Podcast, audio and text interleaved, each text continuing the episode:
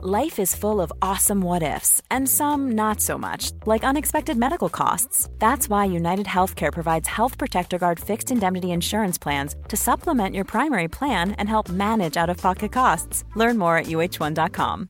This is Paige, the co-host of Giggly Squad, and I want to tell you about a company that I've been loving, Olive and June. Olive and June gives you everything that you need for a salon quality manicure in one box. And if you break it down, it really comes out to $2 a manicure, which is absolutely insane. It's also so easy to get salon worthy nails at home with Olive and June. The difference between how your nails used to look when you did them yourself and now with the Manny system is a complete game changer. The best thing about Olive and June too is it's a quick dry, dries in about one minute, lasts for five days, and full coverage in up to one to two coats. Visit oliveandjune.com slash perfect Mani 20 for 20% off your first system. That's oliveandjune.com slash perfect Mani 20 for 20% off your first system. Hold up. What was that? Boring. No flavor. That was as bad as those leftovers you ate all week. Kiki Palmer here, and it's time to say hello to something fresh and guilt-free. Hello Fresh. Jazz up dinner with pecan-crusted chicken or garlic butter shrimp scampi. Now that's music to my mouth. Hello Fresh. Let's get this dinner party started. Discover all the delicious possibilities at hellofresh.com. Los invitamos a hacerse Patreons y miembros del canal para 1. Acceso adelantado sin publicidad. 2. Contenido exclusivo. 3. Mercancía. 4. Contacto directo con nosotros. Y 5. Más atención por su dinero. Chequen la descripción para más información. Bienvenidos a una emisión más de este podcast que esperemos uno de sus favoritos. Dharma, ¿cómo estás? Muy bien, encantado de estar una vez más en el podcast y bueno, pues con un invitado con el cual yo no había tenido el placer de estar y a ver qué nos cuenta. Sí. Y pues Hola sí, amigos, este- ¿cómo están? Muchísimas gracias por la invitación. Me decía justamente a Dharma que, que no, este, pues la verdad es que tampoco, al igual que él, no, no tenía el gusto de conocerlo. Pero bueno, eh, justo el día de hoy vamos a estar platicando de lo que yo hago. Eh, seguramente ellos me platicarán de lo que hacen con el objetivo de eh, llevarles un poco más de medicina a ustedes. Para los que no me conocen, yo soy Octavio. Es la segunda vez que estoy en este podcast y pueden encontrar mis redes, me pueden encontrar en todas mis redes como Mr. Doctor Oficial o nada más Mr. Doctor. Así es. Y primero que nada, felicitarte por tu millón de suscriptores. Sé que lo alcanzaste recientemente. Tuviste la placa ya llegándote hace, hace un par de días. Muchas felicidades. Muchas, muchas gracias. Todavía, todavía no está acá porque la mandé a enmarcar. Apenas eh, hoy es miércoles y el domingo la llevé. Entonces ya más o menos estarán como una semana en ponerle el marco y todo esto porque se maltrata bien rápido. Esta, como a las dos semanas ya tenía como rayoncitos que no se alcanzan a ver ahí. Ajá. Pero este, dije, no me vuelvo a pasar con, con esta. Así que luego, luego llegó y, y la mandé a enmarcar. No, pues muchas felicidades. Y sí, como decía este Octavio, es su segunda vez aquí. Muchísimas gracias por aceptar la invitación una vez más. Y el tema del día de hoy, pues es eh, platicar. La vez pasada platicamos más de ti, de tu trayectoria, de cómo llegaste. Fue un poco más personal todavía. Y ahorita hay, hay un tema que ya nos viene persiguiendo desde hace ya tres años, ¿no? Que, que rápido se pasa el tiempo. Eh, ya vamos en el día 685 de, de enero del 2020. Y, y estamos tratando de sobrevivir con esta pandemia que ha mutado más veces que los Pokémones. Y Más ahorita que Freezer. Ándale, ya, ya, ya estamos, no sé en qué fase, güey. Ya este Freezer ya, ya, si va, si va más así a, a lo, a lo chiquito, este Freezer ya, ya estaría en miniatura de bolsillo. Pero eh, a ti te, tocó lidiar con la pandemia desde un inicio, eh, tú siendo médico de oficio, estando en la línea de batalla. Antes de entrar a, lo, a donde estamos ahorita en este punto de la pandemia, quiero que nos platiques un poquito de, cómo tú viste la evolución de la pandemia en sus, inicios, qué te tocó ver a ti dentro de los eh, centros de salud donde trabajabas, estuviste contagiado de COVID también un par de veces, eh, ¿cómo, es el día a día de un doctor en este caso tan atípico que es una pandemia mundial que no se veía desde hace, no sé, 100 años tal vez? As- Así es, pues eh, nada, yo, para los que no sepan, aparte de, de encargarme de, de la divulgación de medicina en las redes sociales, ta- soy médico especialista en medicina interna, soy internista y trabajo tanto en instituciones públicas como privadas. En el, estoy en, en el IMSS, en el Instituto Mexicano del Seguro Social, por la parte pública, y en un hospital privado aquí en el Hospital MAC, donde tengo mi, consultorio. Entonces, en ambos rubros, eh, pues recibí pacientes con COVID-19, tal cual como lo acaba de decir. Desde marzo, abril, que comenzó la pandemia, marzo, abril del 2020 que comenzó, para serte sincero, esa primera ola que apareció por ahí de mayo, eh, junio del 2020, no la viví tan agresivamente porque el hospital donde yo, donde yo estaba no, este, no era un hospital de, contención para pacientes COVID. Entonces, esa primera ola, llegaban los pacientes y se referían a, otro hospital un poco más grande. Entonces, sí, se estabilizaban en urgencias y pum, se iban. Este, y se dividió urgencias. Yo no estoy en urgencias, estoy más bien en medicina interna, entonces no me pasaban a mí esos pacientes. De pronto sí me pedían que fuera a urgencias a valorar para ver si se trataba propiamente de un caso de COVID o más bien de otra situación médica. Pero en esa primera ola, la realidad es que no hubo tantos casos. De hecho, de las cuatro olas, fue eh, eh, aquí al menos aquí en México, no sé, allá en España Dharma nos podrá compartir. En, nuestro caso aquí en México, la primera ola fue muy pequeñita en comparación a las otras tres. Pasan los meses y bueno, uno tiene la idea, tenía la idea tontamente, ¿no? De, ah, pues va a durar tres meses, cuatro meses, este, ya se acabó, este, para ahí de octubre, noviembre, los casos empezaban a bajar. Y eh, aquí en México ocurre en noviembre una situación del, en todos los noviembres, como también en Estados Unidos, eh, que tú ahorita me dirás cuál es el nombre de Estados Unidos, está el Buen Fin, donde se adelanta parte del aguinaldo de este bono que se le da a los trabajadores a fin de año. Y justo a partir de ese 20 de noviembre del 2020 es cuando comienzan a subir nuevamente los casos.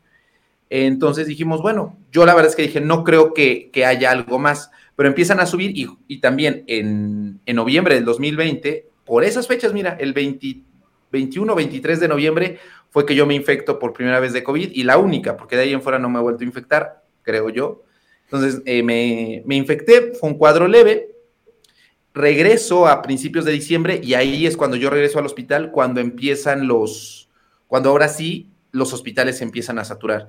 Ahí es donde realmente se ve a las personas, como se había relajado esa primera, se había relajado la cuarentena, eh, empezaron a llegar en diciembre y sobre todo en enero, tras las fiestas de diciembre, este, a mediados de enero, hace un año aproximadamente, llegaban los pacientes, llegaban el papá, la mamá, los hijos, los abuelos, después de haber tenido el, contacto por las fiestas de fin de año o por el 6 de enero. Entonces, eh, Tal cual, personas incluso jóvenes, o sea, yo creo que el más joven que atendí fue un chavo de 16 años eh, que estaba post-trasplantado de, riñón, estaba obviamente inmunosuprimido por los medicamentos que se le dan a los pacientes post-trasplantados, pues obviamente bajan las defensas, eh, otra chavita de 27 años con obesidad y con asma, eh, tal cual, fueron muchas, pero muchas historias de verdad muy, muy desgarradoras, que de hecho las tengo en un video que se llama así Mi experiencia teniendo pacientes COVID, que lo publiqué por ahí de finales de febrero de hace un año, donde eh, tomo como las más representativas, pero era, o sea, a mí me, ahorita me estoy acordando y me vienen muchos casos, una pareja de esposos jóvenes, 37, 38 años con obesidad, ya estaban a punto de irse, ella al fin, eh, en los últimos días es cuando empieza a complicarse porque coincide, ¿no? Eh, esto que voy a contar fue hace un año año antes de las vacunas, porque para febrero, si bien ya, existían las vacunas, todavía no estaban aplicándose a todos. Entonces, habitualmente un cuadro leve en una persona que no está vacunada, al día 7 sale y a, más tardar al día 10 deja de contagiar. Pero si ese cuadro leve se va a complicar algo moderado justamente el día 7, es determinante para que este, se complique. Entonces, recuerdo que también están en el día 7 y dijimos, bueno, están jóvenes, no tienen ninguna enfermedad más que obesidad grado 1, el esposo se va, pero la esposa se queda porque empieza a desaturar, se empieza a complicar, hace embolia, tromboembolia, se termina intubando y se muere. Eh, yo la dejé un viernes, eh, todavía estaban riendo, ya dijimos, bueno, si mañana todo sale bien porque están con oxígeno ahí en el hospital, se pueden, van a continuar con oxígeno en su casa, pero bien. Y ya de pronto llego yo el lunes, porque yo trabajo de lunes a viernes, llego el lunes y me la encuentro ahí intubada. Wow. Eh, eso fue también papás donde, este, papás e hijos, donde los dos, está, ahorita me acuerdo también otro, donde los dos estaban intubados al chavo se le logra sacar a los tres días después de la intubación y pues el papá no, no salió. Em, como saben, en las áreas COVID no pueden entrar pues otros familiares, por lo tanto, pues, pues nadie está preparado para decirte, oye, me voy a morir, puede que ya no salga de acá. Entonces había personas que entraban con la idea de que a lo mejor no era... Y pues vamos a ser sinceros, muchas personas, no sé si por el miedo o por la ignorancia, llega, o sea, a pesar de que tenían fiebre, de que ya había pasado la primera ola, tenían fiebre, dificultad para respirar, ellos mismos estaban viendo que la cantidad de oxígeno les bajaba, se negaban a aceptar de pronto que tuvieran COVID. O como no se sentían tan mal, no creían que esto fuera más catastrófico. Entonces, eh, llegan, entran por necesidad de oxígeno porque pues vitalmente, este, en esos momentos ni siquiera podían encontrar oxígeno. Ven que se acabó aquí en México hace un año, la gente corría porque los tanques de oxígeno se acabaron. Entonces eh, iban al hospital para que ahí se conectaran con oxígeno. Entonces llegaban y iban con la idea de, pues me van a poner oxígeno y a lo mejor me quedo un par de días y ya. Pero cuál era la sorpresa para ellos, porque tal vez para nosotros como médicos no, a pesar de que les explicábamos desde un inicio la posibilidad, pues decíamos, se va a intubar. Y pues ya no podían volver a ver a sus familiares. Entonces, muchas veces, aunque no estaba del todo permitido, pues sí prestábamos nuestros celulares para, pues para hablar, ¿no? Para, para, para dárselos a, los, a las personas y hablaran con sus hijos, con sus familiares y les explicaran, eh, pues que se tenían que intubar. Obviamente, eh, siempre se le avisa al familiar, ¿no? Y, entran en conflicto porque las personas dicen, bueno, lo intubo, no lo intubo, el que quiere, él no quiere. Y también es importante entender que dirás, bueno, pues él es una persona de 45 años, neurológicamente está íntegra hasta antes de COVID, pero justo la disminución de oxígeno, pues aunque en un inicio no siente nada, que eso fue algo que fue un parteaguas en la cuestión médica a nivel mundial, porque habitualmente cuando alguien anda con 86 de oxígeno, 86, 85, ya siente que se ahoga, pero con COVID sucedió esta situación médica que se llama hipoxia silente, donde podían llegar literal personas con 60, 50 de oxígeno y no sentían nada. O sea, eso eh, antes de la pandemia era imposible, era incompatible con la vida. Entonces llegaban así con 50, 60 y decían, no, pues no siento nada y respondían preguntas. De pronto se veían agitados, pero hasta ahí. ¿Y por qué comento esto? Porque, eh, pues tal cual, con tan poco oxígeno, pues no les llega oxígeno al cerebro. Y por lo tanto las, eh, las decisiones que puedan llegar a tomar no son las más aptas. Eh, y obviamente con los prejuicios que existen de no, pues si te intubas te vas a morir. La intubación es cuando ya es cosa pues que obviamente es, Justo eso te iba a decir porque mucha gente cuando escuchaba, no, ya lo intubaron, no, pues ya, ya se murió. O sea, era así como el comentario que yo escuchaba alrededor de mi círculo social. Vamos a ser sinceros y de acuerdo a las estadísticas de cada 10 personas que se infectan por COVID-19, todo esto antes de las vacunas, ¿eh? Y antes, estamos hablando de hace un año. ahí ya a, las nuevas, a las nuevas rebrotes, pero ya con esquemas de vacunación. Así es. Entonces estoy hablando de la variante alfa y beta de hace un año, de la segunda ola que en México de enero. Em, de cada 10 personas que se infectaban por COVID, 7 o 8 eran cuadros leves, es decir, no requerían oxígeno. Eh, tres eran cuadros moderados o severos. De esos tres, eh, uno o dos se quedaban como moderados, es decir, requerían oxígeno, pero no llegaban a la intubación. Y uno o dos se quedaban como cuadros graves, es decir, requerían hospitalización, intubación, estar en terapia intensiva. Y de esas dos personas que se intubaban, una solamente sobrevivía. O sea, era un volado, si te intubabas o no. Pero la, la, eh, intubación entonces era ya cuando pues casi todo estaba perdido, ¿no? O sea, quiero, quiero pensar yo, o, en qué punto decides intubar. Es que, e, es que ahí viene el punto. Em, hasta antes, es que para ese momento de la segunda ola no había estudios que corroboraban. Algunos decían, lo mejor es retrasar la intubación. Otros decían, no, lo mejor es intubarlos de manera temprana. Entonces empezaron a verlos, empezaron a salir los ensayos clínicos, eh, los estudios y se, daban cuenta que aquellos que se intubaban de manera temprana, había estudios que decían, sí se mueren más. Hoy por hoy, con las vacunas, lo que se sabe, y es que ese fue el gran error de, aunque se sabía, tal vez no se hizo mucho énfasis en eso, inicia el oxígeno ya, no te esperes. Si bien el punto de corte es 90% para iniciar el oxígeno, una persona puede tener 92 de oxígeno, saturando 92 que puede ser normal, pero si la persona está con 92, pero va en su día 7 y sigue con fiebre, está con taquicardia, está con esfuerzo respiratorio, aunque esté en 92, no le pierdas. Eh, tiene que estar con oxígeno, porque justo el oxígeno lo que hace es que los pulmones ya no tengan que trabajar tanto y por lo tanto para, captar oxígeno, porque se le está aportando a través de las puntas nasales. Pero si trabajan más, se inflaman más. Entonces, al aportarle oxígeno, evita que los pulmones se fatiguen. Eh, entonces, lo que hoy se sabe es que se tiene que individualizar cada caso, se tiene que individualizar, se tiene que iniciar oxígeno desde el 92%, ver cómo está la tomografía, eh, para ver que no esté desarrollando cuadros de ya focos neumónicos por COVID. Oye, una hoy por hoy, insisto, ajá. Eh, dime, dime. ¿De qué? O sea, ya sé, es como, como el SIDA, ¿no? La gente que a veces se moría de SIDA se muere todo menos de SIDA, o sea, al último acaban muriéndose de alguna infección. Pero ¿de qué, de qué moría el, el paciente COVID? O sea, había como... Porque pues sí, o sea, le dio COVID, pero no, o sea, el COVID no, no fue lo que, o sea, lo que lo mató, es complicaciones, ¿no?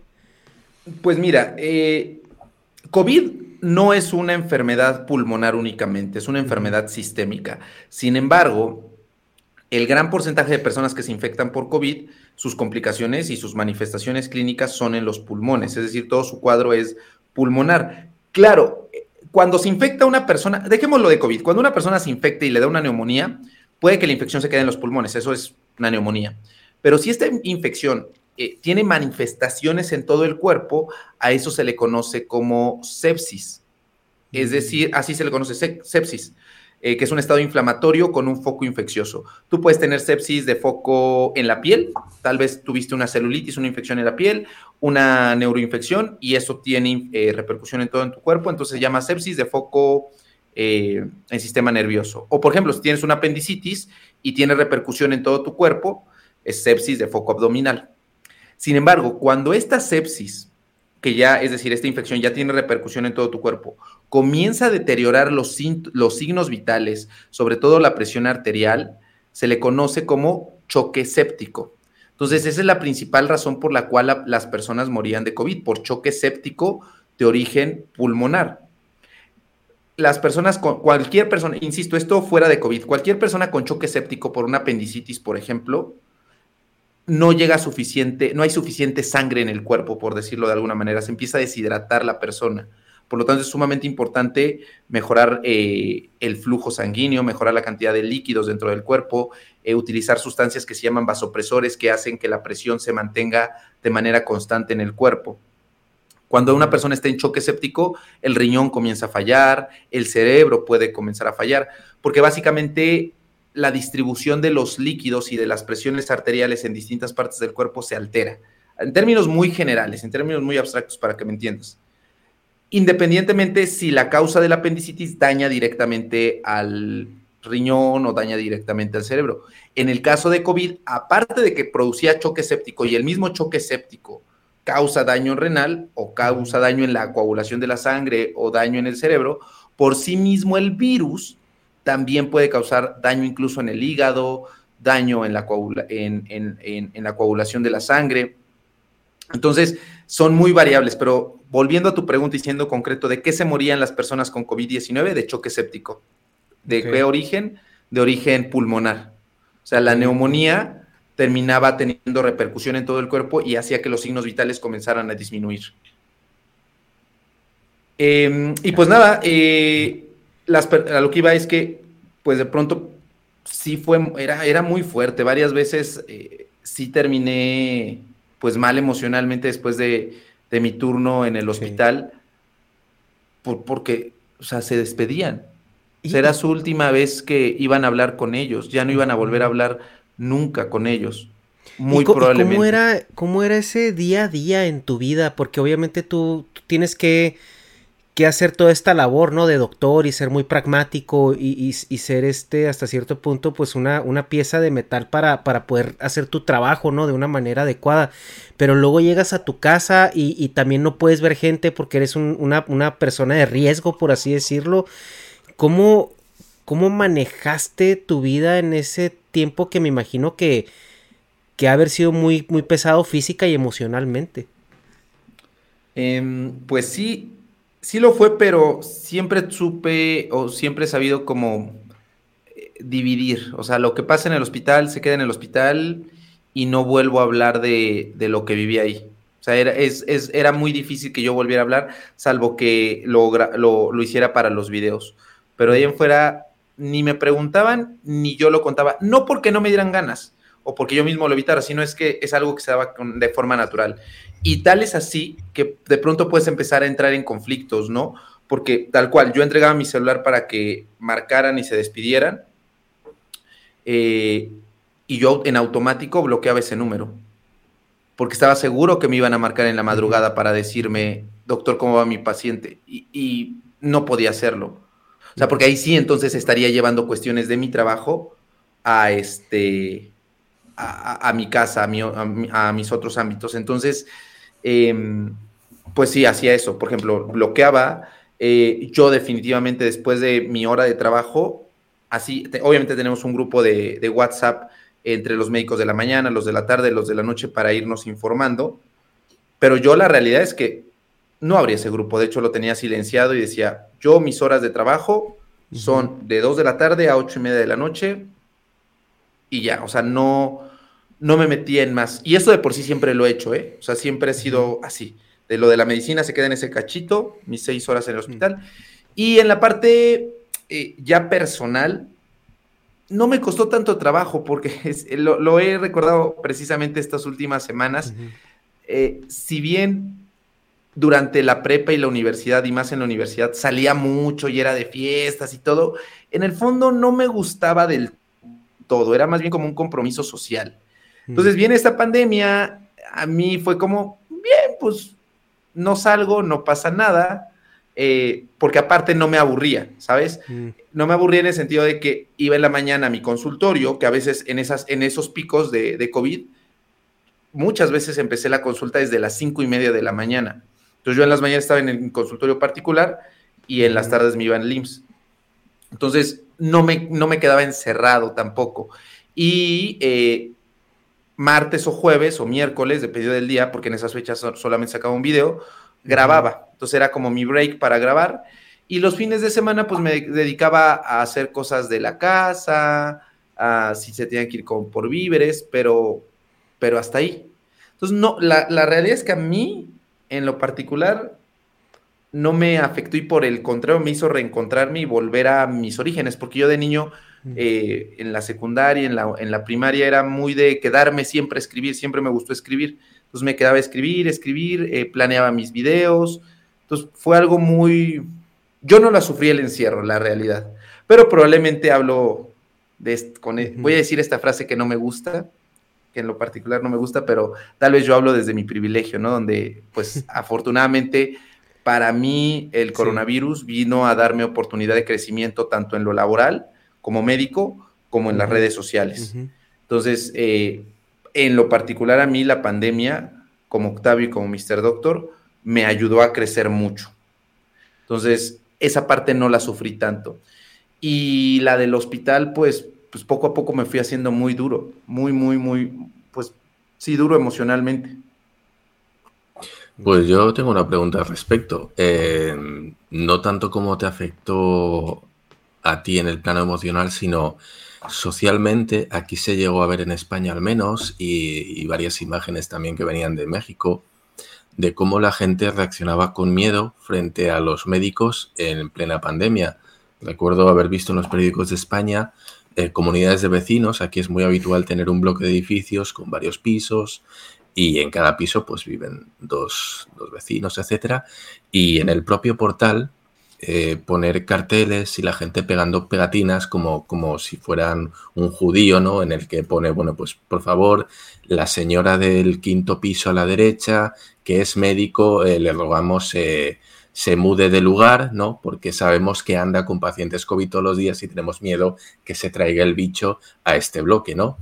inclusive yo me acuerdo, tenemos una conocida en México que era, era enfermera y decía que cuando salía del hospital tenía que cambiarse la ropa a ropa de calle cuando se montaba en el camión porque existía el peligro de que la gente de a pie eh, le escupiera, le tirara piedras, eh, básicamente lo alejara como si fuera una pestada, ¿no? Con ese miedo de no vaya a ser que esta persona que trabaja en el hospital se traiga consigo la infección y pues a todos los que estamos en el camión se, se disgregue, ¿no?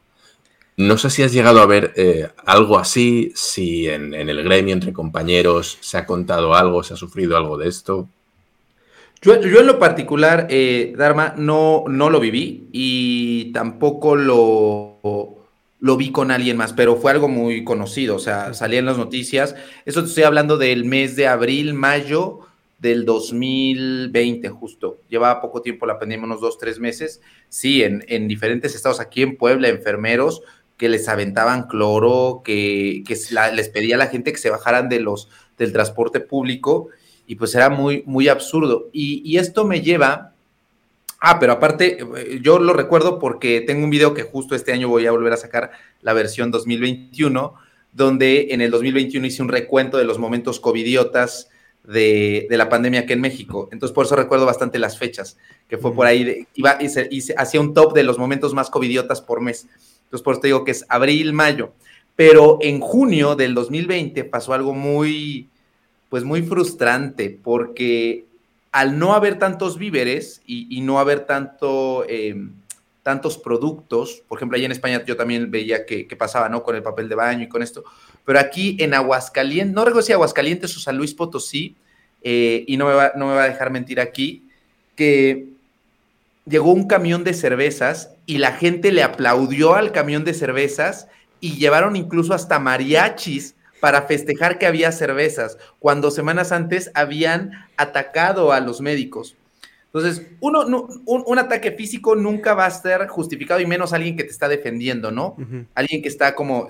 Uno. Y dos, este mensaje es claro porque de pronto, si bien ya no existen estas acciones como tal, la gente sigue pensando que la ropa, que el tocar te va a contagiar de coronavirus. Y el coronavirus no se transmite así. El coronavirus se transmite íntegramente por aerosoles, es decir, por estas gotitas invisibles que respiramos y más bien que sacamos al hablar, al estornudar, al toser, al reír. Y que llega, ¿no? Es por el aliento, yo le, explico siempre a la gente, es por esto que hablamos. Entonces, eh, cambiarse de ropa, llegar a la casa después de haber estado en el hospital y bañarte, pues es por higiene, pero no propiamente porque vayas a contagiar el coronavirus.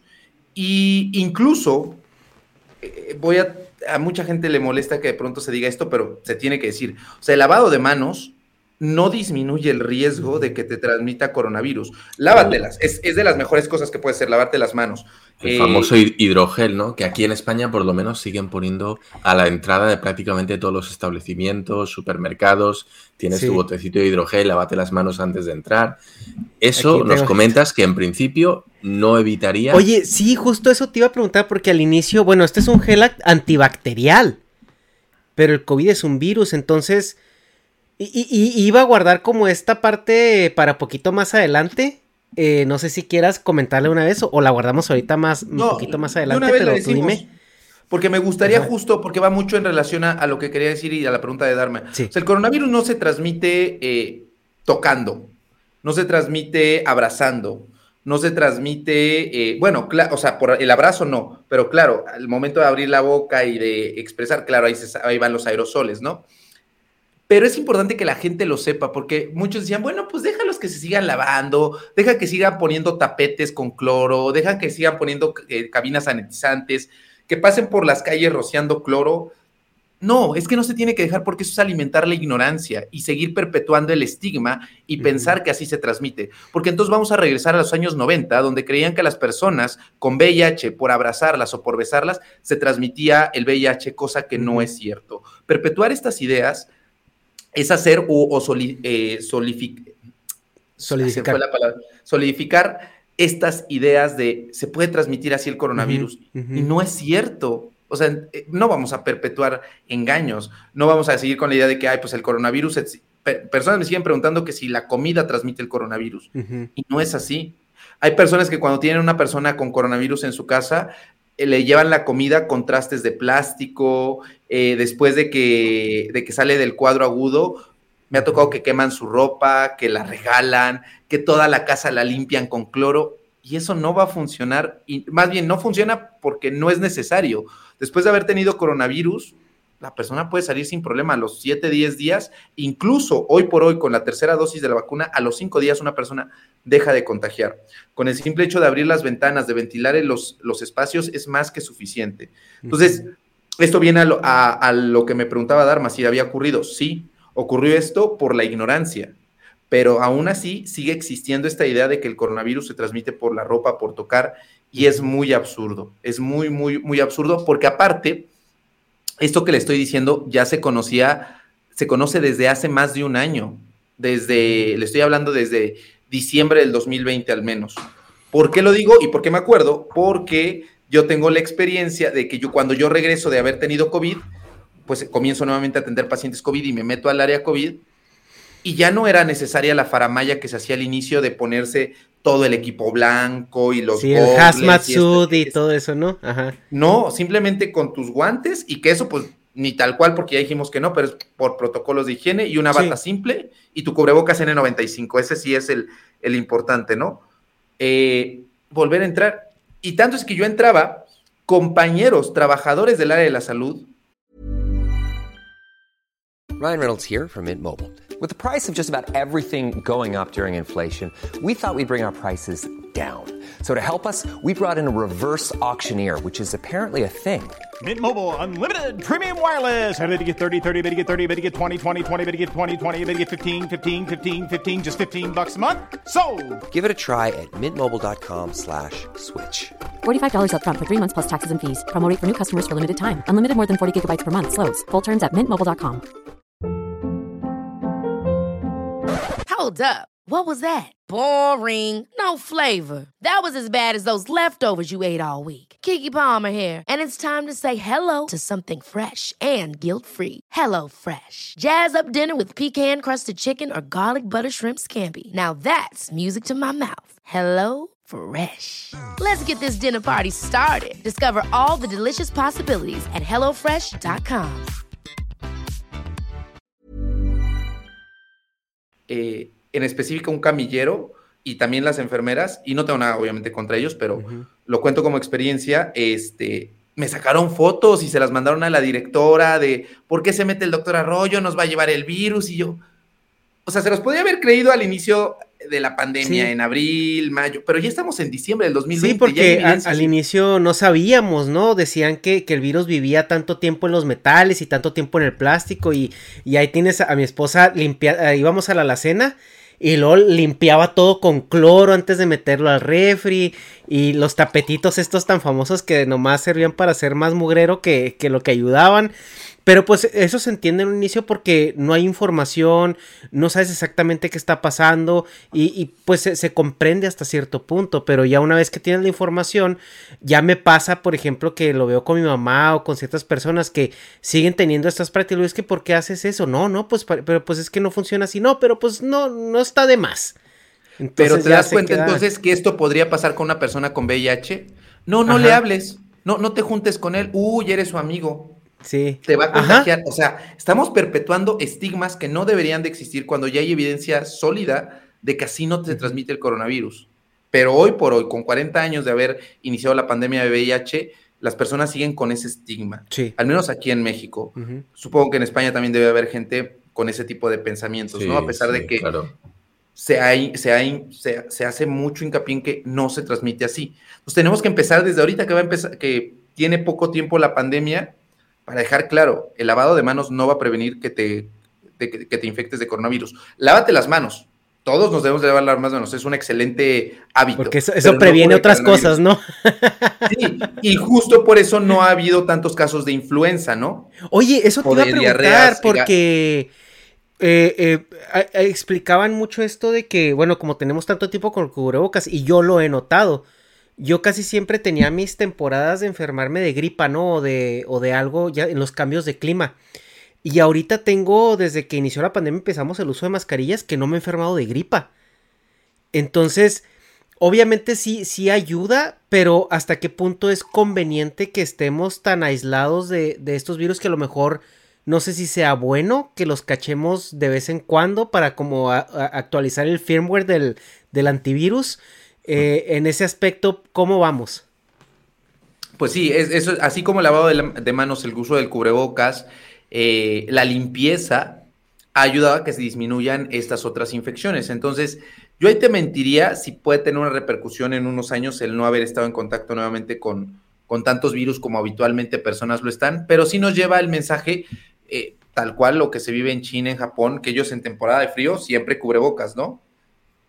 Que es un hábito eh, en ellos. Entonces creo, esperemos que se quede como un excelente hábito. Aunque en el, en el caso de, Latinoamérica somos muy necios. Yo de verdad pensé que, que después de, esta pandemia las personas iban a tomar mucho, mucha conciencia sobre, la, sobre el, impacto de la obesidad, sobre la importancia de controlar la diabetes, la hipertensión, enfermedades crónicas, y aún así la gente sigue sin tomarle la suficiente, suficiente importancia. Entonces, en Latinoamérica, supongo que todos los lados, ¿no? Pero tal vez me toca verlo más de esto por mi audiencia. La gente es necia, no, nadie, nadie aprende en cabeza ajena. Me conmueve su fe en la humanidad, doctora. Yo la perdí desde hace mucho, ¿eh? Yo la perdí desde hace mucho. La gente es ridícula. Y siendo doctor, güey, que. Oye. O sea, tú como doctor te de tocar cosas bien, bien ridículas de las personas, ¿no? Pero, a ver, Dalma, sí. No, iba a decir, hablando precisamente de cosas ridículas, yo quiero que me confirméis una cosa. A mí me han contado, y aquí pasaba sobre todo mucho al, al principio también, que cuando, bueno, pues se desconocía, ¿no? El asunto de, de cómo identificar pues estaba la, famosa pistolita que tomaba la temperatura, que te hacían así. Yo me acuerdo cuando entraba a la oficina, te ponían en la frente y te decían, mira, pues tantos grados. A mí me han contado que en México eh, se extendió eh, el bulo, vamos a decir, de que ese, ese pequeño láser que te medía la temperatura te podía afectar al cerebro. Con lo cual, a la entrada de los supermercados y ciertos establecimientos, empezó a apuntarse con el láser en la mano, en el brazo. ¿Eso hasta qué punto es verdad? Ah, de que pasó en México, claro que pasó. Ah, eso, eso es de los momentos covidiotas, te estoy hablando por ahí de agosto. Julio, julio, del 2020 fue cuando se puso el boom. Y eso surgió sobre todo por un video de WhatsApp, que aparte, sus fuentes bibliográficas, ¿no? Las fuentes para argumentar. ¿Dónde lo viste? En un video de WhatsApp. Yo, ¿es neto? ¿Es neto que tu fuente de información es un video de WhatsApp que no sabes quién te lo envió? Oye, y luego te dice, y también cuídate los plátanos con sida. Ah, sí, es lo mismo, de un paracetamol que te hace daño. Hay, hay un lote de paracetamol que causa sangrados. Sí, que lo vi en TikTok, sí, ya lo, que nos falta. Entonces, eh, Oye, que, a ver, mira, justamente hoy, nada más para, para plantar ahí este, un tema que a lo mejor puede ser debate, es de que eh, hay, hay, hay, situaciones que suceden con, con cierta razón, pero por malos manejos, porque estaba escuchando en un podcast que hay una... Hay una sustancia que se parece al gel antibacterial, pero tiene más alcohol, que es bio, bioetileno o biometileno, algo así. Que esa madre lo que tiene es de que como tiene una concentración más grande de alcohol, pero por la composición que está hecha, eh, se, se, puede prender en fuego porque es extremadamente flamable, pero la llama no se ve. Entonces te puede quemar la capita que te queda y, y hubo una cadena de WhatsApp donde decía que cuidado porque el gel antibacterial quemaba. Y lo que realmente estaba pasando es que cuando hubo esta escasez del, gel antibacterial que conocemos, hubo unas empresitas que sacaron de laboratorios que tenían bioetileno que estaba disponible, entonces lo enfrascaron en, paquetes de, de, gel antibacterial y lo vendieron como gel antibacterial. Entonces, ahí es también donde dices, también, o sea, la corrupción, también cosas que suceden, ves estas, también estos de vacunas falsas que se estaban poniendo en mercados y todo esto, pues también mucha gente víctima de esa ignorancia y víctima de esos, de esos, este, scams, o sea, de esos, eh, eh, ¿cómo, perdón la palabra en español, este, estafas, eh, pues claro que se crea esta masa, ¿no? De, de desinformación a su vez. Eh, pues pasa lo mismo con este, con la ivermectina o como nuestro presidente aquí en México, como Donald Trump, que no querían utilizar el cubrebocas. Son cosas que, van sucediendo. Pero volviendo, que ahorita hablamos de, ello, eh, volviendo a, la parte de los rayos este, que destruían las neuronas. Rayos. Rayos láser. Este, les decía, bueno, es que básicamente, señor, este, no le pueden destruir algo que no tiene. Entonces, eh, con eso era como, póngaselo, póngaselo, no, no le va a destruir, no, no, no tiene muchas, entonces no hay problema, pero sí, eh, hubo varias donde la gente se ponía a discutir. eso para que veas, eh, Dharma, sí me tocó aquí en Puebla, en una plaza muy conocida que se llama Incolópolis. Ya, ya había pasado, aparte, ya había pasado, eso estoy hablando ya en 2021. Dos señores de unos sesenta y tantos años iban a entrar a la plaza y el policía les dijo, tómense la temperatura. Que aquí vale la pena también aclarar que tomarse la temperatura no es una medida tampoco de seguridad, ¿no? Porque de pronto es como, contamos con todas las medidas de seguridad para... y tienen las ventanas cerradas. Y yo, es lo más importante, tener lugares abiertos, pero siguen tomando temperatura, siguen poniendo gel, tapetes sanitizantes, eso no sirve. Entonces, tomar la temperatura no sirve. Pero estos, estos viejitos eh, se pusieron a discutir con el, con el policía. Evidentemente yo no dije nada, de hecho iba con un amigo y, hasta como que me trató de agarrar. Yo, yo nada más volteé porque dije, ¿qué está pasando? Pero no, no había caído en 20 que era de eso, sino hasta que me acerqué y el poli me dijo.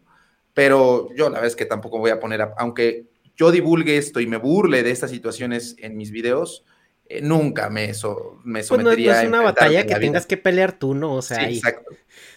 Entonces, este, pues nada, o sea, sí, sí, sí sucedió, o sea, sí hubo gente que creía tal cual que los rayos, este, los, este, les, afectaban. Pero aparte te voy, a, te voy a dar otra que a lo mejor no se hizo tan viral allá en, en, España, que fue que con los oxímetros eh, como ah. tienes que poner tu dedo, te robaban las huellas dactilares y con eso podían vaciarte tus tarjetas de crédito. tu cuenta de, saldadito, no. ¿Cómo se llama? tu saldazo. O sea, si tú, metías tu dedo, eh, te iban a robar tu, tu, información este, digital y te podían vaciar tus, tus tarjetas. O peor, podían, podían desbloquear tu iPhone con, con la huella que es. y la otra, Muchísimo otra. más peligroso, ¿no? Esta que te estoy diciendo también fue por ahí de, este, de julio, pero otra que surgió en mayo, ya vio, se, se, basó, este, esto que te voy a decir, se basó en un caso que pasó dos años antes, por ahí del 2017-2018. Puede que se haya escuchado en España porque sí fue un, boom grande eh, y apenas hice, tomé esa idea de, hice un, TikTok. Em, las personas creían que a los pacientes se les hospitalizaba eh, porque una de esas estrategias era robarles el líquido de sus rodillas. Entonces, eh, el líquido sinovial podían picar las rodillas para sacar el líquido y venderlo, porque la gente decía que ese líquido era eh, valía millones de pesos. Entonces, eh, a los médicos daban un porcentaje. Eso salió de una señora del 2017, de esa, esa sí es de San Luis Potosí. Este, el video se hizo muy viral porque la señora era muy chistosa, donde decía, es que a mí el seguro me tiene que pagar porque a mí desde que me hicieron este, el procedimiento se llama artrocentesis, desde que me picaron la rodilla y me sacaron mi líquido, desde ahí ya no puedo mover mi rodilla y entonces me tienen que indemnizar. Eh, y se volvió muy viral porque justo el mal periodismo le creyó a la señora, o sea, sin ponerse a investigar qué es el líquido sinovial, lo que es una artrocentesis, lo que significa, le dio voz a una persona sin fundamento científico, sin ni siquiera ir a la contraparte para ver si era real eh, lo que estaba diciendo. Entonces, fue muy juzgado esa parte del periodista por decir, güey, ni investigaste lo que te está diciendo, solamente le diste voz y ni siquiera fuiste a la contraparte. Entonces, de ahí se retomó esa idea y publicaciones en WhatsApp, así, este, cosas que, digo, en publicaciones en Facebook, eh, donde se decía eso, ¿no? Obviamente todo era inventado, eh, pero la gente lo creía. Pero hablando bonito caldo de cultivo para, este tipo de conspiranoias, pero sí, sí, no, a mí, hombre, cuando me contaron lo, de, lo del láser, yo dije, hombre, es que esto me suena a, la típica arma que sale el malo de, James Bond, del 007, con el, rayo desneuralizador o alguna cosa de estas, en tamaño portátil, forma de pistolita para tomarte la temperatura. Pero bueno, oye, para mí, sí, sí, me, me hizo mucha gracia porque precisamente lo que tú decías, ¿no? Porque al final las autoridades eh, pertinentes no salen a desmentirlo o no se les da esa voz para decir, oigan, esto es una pendejada, por favor. O sea, que, eh, te puedo decir que sí, ¿eh? Pero justo mm. la gente la gente se queda con lo que quiere oír y eso me eso también entender esto me hizo me hizo muy consciente de decir ya no los voy a convencer yo ya tengo videos hablando de esto ¿por qué lo digo? porque yo lo hago de manera chistosa de manera ácida de manera sarcástica y burlona pero las autoridades aquí López Gatel pese a todo lo mal que hizo sí se tomaba el tiempo en, sus informes diarios que es el subsecretario de salud aquí en México a decir, esto es mentira. O sea, sí decía, esto es mentira. Que tiene sus errores, ¿no? Como decir que él sigue pensando que el cubrebocas no es la mejor opción. No, no, no. Es que. López Gatel responde a lo del cubrebocas y esto porque trae la pauta de su jefe. O sea, porque su Ah, jefe claro. está huevado, porque es. O sea, López Gatel trata de dar un informe médico apropiado como lo, lo intentó hacer en el inicio. Decir, porque López Gatel hubo, hubo partes donde él quiso eh, escalar la situación y decir, gente, esto es grave, ¿no? Y en eso Como- llegaba, no, no, lo que quiere no decir arriba". mi- lo que quiere decir, eh, eh, doctor, es que, es que, eh, eh, detente. Detente, su fuerza moral. Entonces, y, y, y pues mandas a la fregada. Y pues también López Gatel se queda en medio. Porque dice, güey, o sea, yo traté de hacer mi parte como persona coherente con tres neuronas.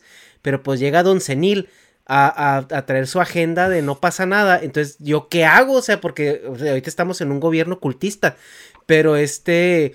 Y ahí es donde, ves que se, se, se traslapan las pautas en lo que se debió de haber dicho o comunicado y ya cuando le quitas esa seriedad y te dicen, güey, es que lo de las rodillas, te dice el subsecretario que ya lo han, lo han titereteado y lo han pendejeado tanto y te dices que eso no es cierto, pues ya la gente la dejas igual, o sea, porque pues ya es un cero a la izquierda en autoridad moral o en autoridad eh, pública. Así es, pero, pero aún así, eh, la gente no entiende. La gente siempre va a querer quedarse con lo que diga pues alguien más famoso, como un avante bandido ahí en España, como Miguel Bosé, ¿no? Eh, Por- por decir ejemplo, que los ejemplo. chips. Que aquí en México también tenemos a su hermana que se llama Patti Navidad. Con el que también grafeno es- y. Hombre, aquí- Oye, Octavio, me pero- imagino que el médico. Perdona, adelante, Ernesto. No, no, no, es que yo iba a decir, Octavio, ¿cuánto te paga? ¿Cuánto te pagan las farmacéuticas? ¿Cuánto Ojalá te paga el jefe de Dharma, Soros? ¿Cuánto? Porque ahorita Dharma tiene el, tiene, es un skin lo que trae, ¿eh? Así como el Negas trae su pinche mono. eh, Dharma es un skin, porque atrás de ahí es un reptil. Pero Sí, algo así, eh, como la serie de V de los Sí. 80, pues así. un día, sí, un día entró y estaba medio glitcheado el, el, el, el, el RA y se le veían ahí unas, unas pezuñitas ahí de como cocodrilo extraño. Pero eh, es que hay mucha gente que cree que todo esto es un invento y que a lo mejor Es tú estás pagado. Oye, justo el podcast que sacamos la semana pasada, Arma, no hay, no hay pendejos ahí comentando que, que las farmacéuticas le pagan a Gabo Tuitero. Por, ¿Quién es Gabo por, decir, Gabo Tuitero es eh, eh, este, el doctor en biología molecular que también tiene un trabajo muy grande de divulgación eh, científica. Se llama Gabriel León. Y, o sea, es el podcast que salió la semana pasada. Este podcast va a salir el jueves de la semana que entra. Pero gente estaba mame y mame, güey. O sea, que, que le estaban pagando las farmacéuticas y que. Un güey que está en, que está en Chile. Que, que tiene una vida normal, o sea, que tiene familia, que no tiene lujos, que no tiene nada, pero le, le están pagando las farmacéuticas. Entonces, ¿cuánto te pagan a ti, Octavio? Ya dinos. Ojalá me pagara, no me pagan nada, ni un peso, nada, nada. Luego por el mero gusto. Y la verdad es que, si le soy sincero, yo lo últimamente lo he dicho en los últimos videos, es disfruto burlarme de la gente. Eh, O sea, mi motivación principal también es, o sea, es como darles periodicazos en el hocico de, órale, yo tenía la razón y es darles la vuelta a la gente. Es muy, muy, muy divertido poderles aventar un artículo científico en la cara y burlarse de la gente. Entonces, yo, yo sin reparo lo digo, no voy a hacerme el santo, ah, yo lo hago porque me encanta llevar la salud. a-". No, yo lo hago por diversión. Me gusta mucho reírme de la gente. Me gusta Entonces- reírme de sus tonterías. Eh, En este mundo de conspiranoias de- del, del COVID en el que nos sumergimos, aquí en España al menos hubo una parte que hablaba de la inyección de grafeno, una, una parte de grafeno, y la gente además eh, lo justificaba diciendo, no, no, no, para, para que veas que es cierto, esta inoculación de grafeno, si tú coges una cucharilla y te la pones en el brazo, como que se imantaba y se te quedaba pegada. ¿De qué estamos hablando? Pues no sé, a lo mejor era más bien su, su suciedad después de días sin bañarse. De pronto el fumar ciertas sustancias y quedarse ahí los hacen ver cosas que no y no bañarse. Y ¿Por por qué eso no? que no O sea, aquí salían, también- ¿verdad? Porque estaban encerrados, pues para que te bañas. Exacto. Entonces, el sudor que tienen ahí. La realidad es que eso también ocurrió aquí en México. Esto te lo voy a decir, fue en el mes de. Déjame acordarme. Creo que eso más bien, no, eh, mentira, eso, eso empezó apenas este año, eh, bueno, el 2021, no fue en el 2020, mm. entonces fue en el 2021, fue, ah, fue por ahí de, de, marzo, abril del 2021. Cuando empezó las vacunas, cuando empezaron, cuando empezaron las vacunas aquí en México. Sí, porque las primeras vacunas empezaron a aplicar en diciembre del 2020, al menos aquí en Estados Unidos. Yo me vacuné en marzo, fue mi primera dosis, y en abril fue mi segunda dosis. Y la tercera no me la he puesto porque pues no, no he tenido chance o no me han llamado, a lo mejor, no sé. No la has buscado, amigo, porque allá se puede, allá se sí, puede. Sí, no la he buscado, realmente sí, ah, yo creo que ha de haber sido por pereza, pero sí debería de ponérmela este fin de semana. ir por mi, necesito ir por mi actualización del 5G, entonces hay que buscarla, quiero estar conectado. A la red más grande. Sí, aquí, aquí ocurrió y miren que me acaban de acordar porque eh, hoy, qué bueno que, que, ahorita estoy porque yo sabía que en este mes, porque en, este mes, el 15 de febrero, se celebra el primer caso de COVID aquí en México. Entonces, eh, justo hace un año saqué el video en esta misma fecha, entonces ya me toca para ponerme a escribir y hacer la recapitulación de todos los momentos, pero fue por ahí de marzo eh, esta situación. Aquí en México ocurrió a la par de esto de que se les ponían imanes por esas mismas fechas, sucedió algo llamado como vacunas fantasma, donde en diferentes partes del país eh, o no les ponían la, este, la cantidad correcta o se les, se les salía la aguja o vaciaban un poco de líquido de la vacuna. Entonces se corría el rumor de que no estaban vacunando correctamente a las personas. Allí en España esto ocurrió, Dharma. Pues que yo tenga conocimiento, no. Eh, eh, el tema de poner las vacunas mal, al menos eh, yo no, tengo conocimiento de, casos parecidos. Aquí sí, aquí sí fue un, tema y bien importante porque ocurrió en el norte, en el centro y en el sur del país y, y lo peor es que sí había videos. La gran mayoría era, no era como que no quisieran poner la vacuna, más bien eran errores técnicos de la persona que los aplicaba. Entonces, pero sí fue un boom, ¿verdad? Este, Neto, no, no, no nos vas a dejar. Sí, porque hubo, hubo mucho especulación al respecto porque obviamente las vacunas estaban contadas y había una situación que, que eh, eh, la... A ver, es, es, que es como todo, güey. Es que los mexicanos somos expertos en, en, mandar toda la chingada. Lo que pasa es de que, obviamente, después de que, de que terminaban los esquemas de vacunación con la gente que tenía prioridad, es, eh, se, pasaba ahora al tema de que, oye, nos sobraron tantas vacunas, no tienen tiempo de vida, háblenle a sus familiares para que vengan y, se, y se, vacunen, ¿no? A la gente que está alrededor pues, para cargarnos las vacunas del batch. ¿Qué pasa con esto? Que se empezó a dar el tema de que no sé si sea cierto o no, que tanto, Octavio a lo mejor nos puede decir que tanto era cierto o no, que se decía que estaban omitiendo vacunas para que sobraran más y poder vacunar o incluso vender la vacunación a, gente que todavía no le tocaba. Sí, sí pasaba. La realidad es que lo, que dices, eh, las vacunas iban contadas, pero de pronto podían sobrar, ¿no? Entonces, eh, sí había oportunidad. Te puedo contar en mi experiencia. Eh, a mí me vacunaron en enero del 2020 la primera, la primera, no en enero del 2020, en enero del 2021, este, y primero fuimos los médicos, primero fuimos los que, el personal médico que estaba atendiendo en área de COVID.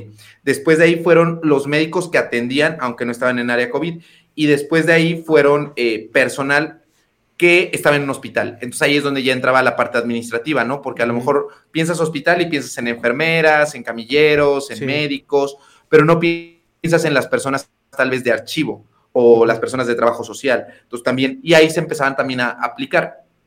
Y tanto es así que, este, ocurre. Aquí ocurrió una situación muy famosa y que también yo lo incluí en los momentos covidiotas del 2020, porque hubo un médico oftalmólogo que trabajaba dentro de un hospital COVID, pero que no atendía directamente a pacientes COVID. Entonces, a él se le hizo muy fácil eh, subir una foto donde eh, donde le aplicaban la vacuna y pues los que la conocían se le fueron a la yugular y se empezó a hacer grande el problema de que cómo lo, lo vacunaban si él este, no atendía directamente pacientes COVID. Pero bueno, sobraron vacunas, como bien lo decía Neto, entonces pues se la pusieron. Aquí el problema es que después de que se pone la vacuna, a los dos, tres días sube fotos en la playa en Cancún y con más personas, sin cubrebocas, y decía, bueno, para eso le pusieron la vacuna para irse a, este, a la fiesta, entonces lo, llamaron Lord Vacunas. Y aparte, como era un tipo eh, que en, su, en esa primera foto llamó mucho la atención, de hecho eso fue el primer boom para hacerse viral. Eh, el tipo estaba muy, este, muy fortachón, entonces eh, sale con el hombro desnudo y se le veían todos los pectorales. Entonces desde ahí empezó a hacerse, se volvió un personaje. Fue eso fue en enero del 2021. Este, y se metieron a investigar a su Facebook y encontraron este, publicaciones donde durante toda la pandemia se la pasó viajando. Entonces le dejaron ir contra la, contra la yugular. Incluso lo invitaron a un programa de, de radio por internet muy famoso de una periodista llamada De La Micha, que también se lo, se lo acabó. Entonces, pues nada, ambas partes tuvieron, tuvieron sus errores. Y por eso fue que pasó lo, de, lo del desvío de las vacunas y se creía lo de, lo de las vacunas fantasmas, pero más bien eran errores técnicos que sucedieron. Ok. Pues sí, eh, fue una situación bastante folclórica también todo lo que se vivió. Eh, bueno, en México, siendo los surreales que somos, pues hubo campañas de vacunación este, interesantes con un panda de mascota. Y.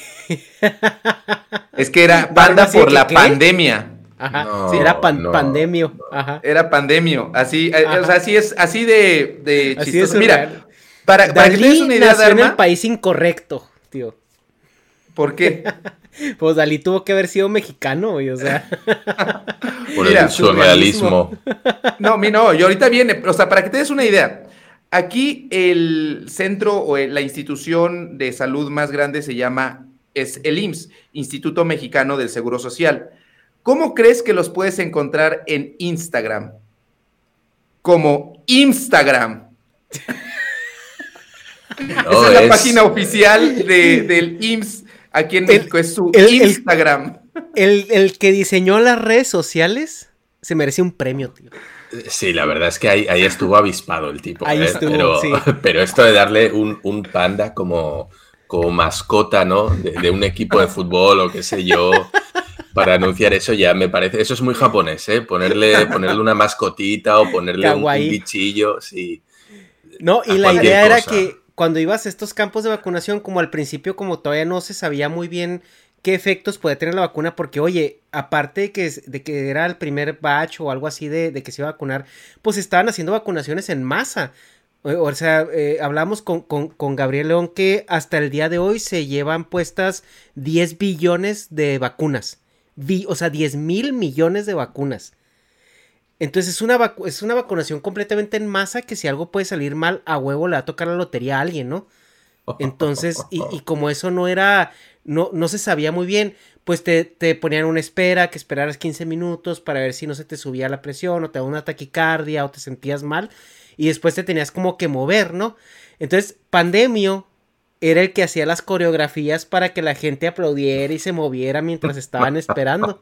Vengan, no le hagan caso a Miguel Bosé, vengan. No, pues no, no, Era, era todo un show que, viéndole, mira, yo sé que la risa no Gente vistiéndose de viejitos, güey, para y aquí voy a aplicar la, de y nunca, nunca mejor traído que, que oso, que oso panda, sí, literalmente, porque madre mía.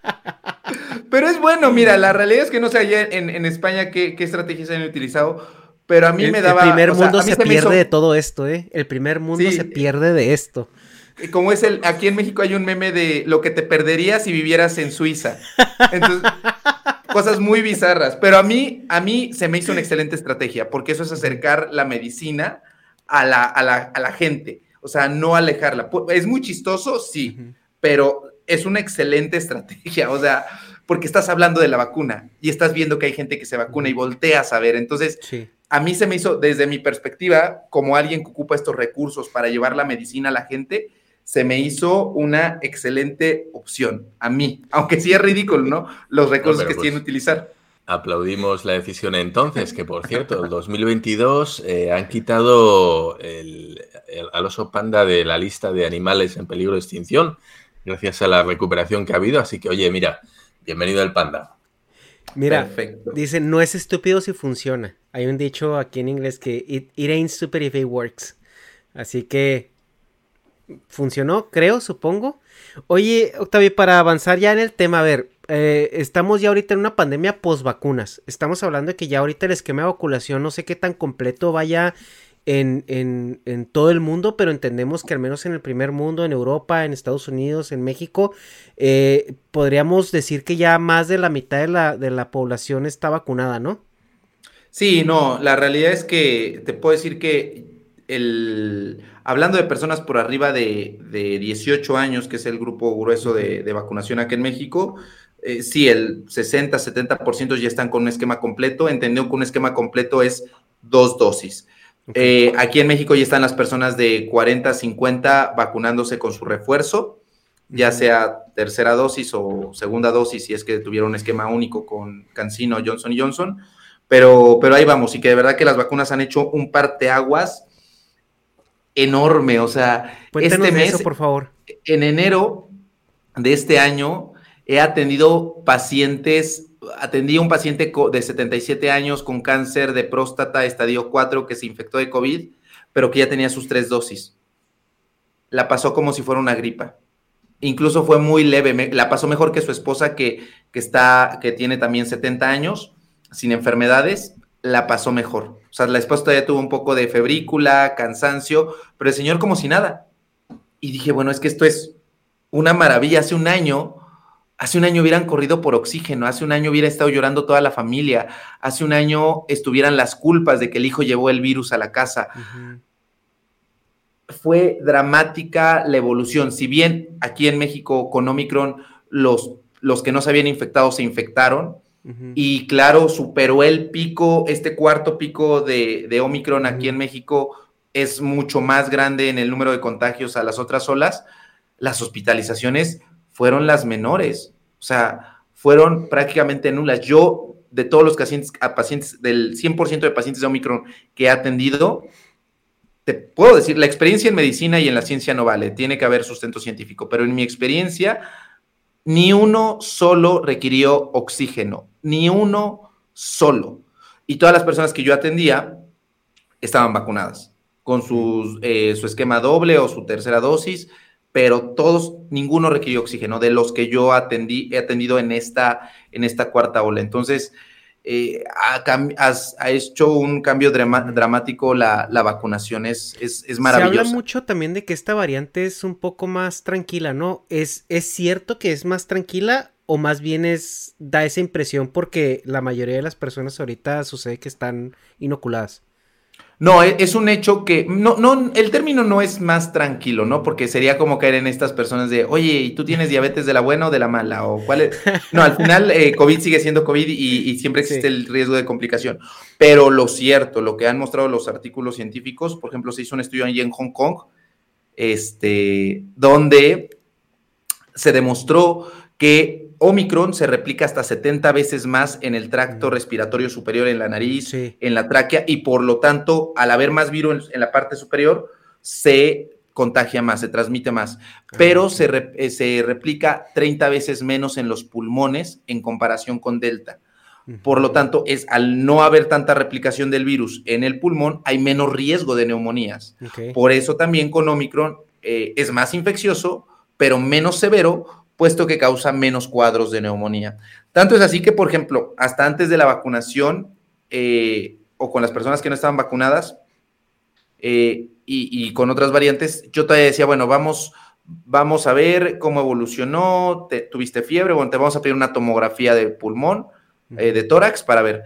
Pero en esta, también, en esta cuarta ola, no he pedido ni una, ni siquiera radiografías, porque es un hecho que no, no, no, no van a desarrollar ni siquiera focos neumónicos. Seguramente ustedes escucharon de personas que dicen, bueno, tuve COVID, no desaturé, pero en el momento de hacerme la tomografía sí tenía muchos, mucho daño en, en los pulmones. Las imágenes características en las tomografías, los eh, médicamente le llamamos en vidrio despulido, porque se ve así como si el vidrio estuviera de, un vidrio despulido por dentro de los pulmones. Y eso ocurría en personas que no habían desaturado, que habían pasado como un cuadro leve, y que incluso habían estado vacunadas con una dosis o incluso con sus dos, tenían ahí foquitos de neumonía. Pero en esta ya no ha sido necesario, porque es un hecho que con Omicron es menos probable que desarrolles neumonía, y mucho menos si estás vacunado, y mucho menos si tienes tu tercera dosis. Entonces, eh, no podemos decir que ya vamos hacia, hacia la salida de esto aquí en México, porque el hecho de que una eh, pandemia pase a ser endemia, como tal vez em, otras situaciones médicas, no le quita la severidad. Como uno, una influenza, ¿no? como la influenza.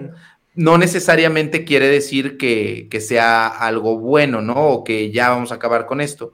Pero sí nos abre un poco más el panorama para pues recuperar un poco las actividades que veníamos haciendo antes de todo esto. Yo tengo una pregunta, porque con esto del Omicron eh, ya hay mucha gente que está lanzando las campanas al vuelo diciendo que esto pues ya se va a terminar, ¿no? Que este año, bueno, pues con esta, esta variante tan leve, ¿no? O menos virulenta, bueno, que es en parte un poco la evolución de todos estos gérmenes y virus, ¿no? Que sobreviven a través de transmitirse y que evidentemente para el virus es mucho mejor a la hora de transmitirse tener unos síntomas muy leves porque el infectado no es consciente y así le permite seguir haciendo vida social y multiplicarse con mucha más facilidad que un, un problema, una enfermedad con un virus muy potente que enseguida te muestra síntomas muy graves y eso hace que el paciente se aísle y no se pueda replicar el virus, ¿no? Al final es un poquito eh, lo que pasa con casos como el ébola y que son tan, tan eficaces en la destrucción del anfitrión que no da tiempo a, bueno, pues extenderse en grandes superficies. ¿Es posible que, que esta variante Omicron nos venga una nueva variante que sea de nuevo mucho más virulenta?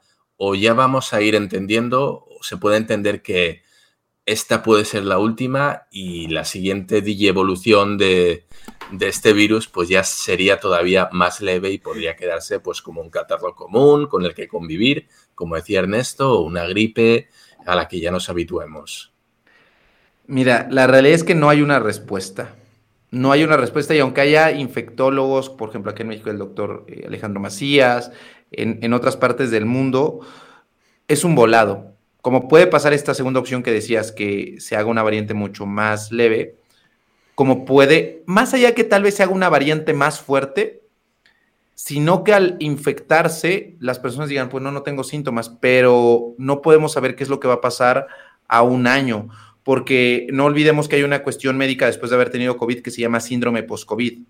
Eh, y que este síndrome post-COVID son las secuelas que quedan después de determinado tiempo, ¿no? Hay personas, me tocó antes de las vacunas, ahorita ya no tanto, porque también es otro de los beneficios de las vacunas, disminuir la potencia de las secuelas y la duración de estas, pero hasta antes de las vacunas, personas que llevan más de seis meses sin poder haber, sin poder dormir correctamente, con dolores generalizados, con trastornos de ansiedad, de depresión, en los niños un síndrome inflamatorio multisistémico muy parecido a una enfermedad llamada Kawasaki, donde el corazón se les inflamaba, o sea, todos eh, consecuencias de, ya no de COVID agudo, sino de las secuelas que quedaban.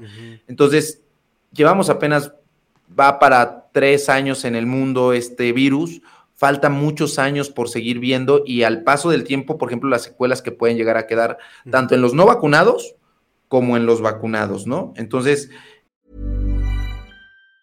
Hi, I'm Daniel, founder of Pretty Litter. Did you know cats tend to hide symptoms of sickness and pain? I learned this the hard way after losing my cat, Gingy. So I created Pretty Litter, a health monitoring litter that helps detect early signs of illness by changing colors, saving you money and potentially your cat's life. Pretty Litter is veterinarian developed, and it's the easiest way to keep tabs on your fur baby's health right at home. Go to prettylitter.com and use code ACAST for 20% off your first order and a free cat toy. Terms and conditions apply. See site for details.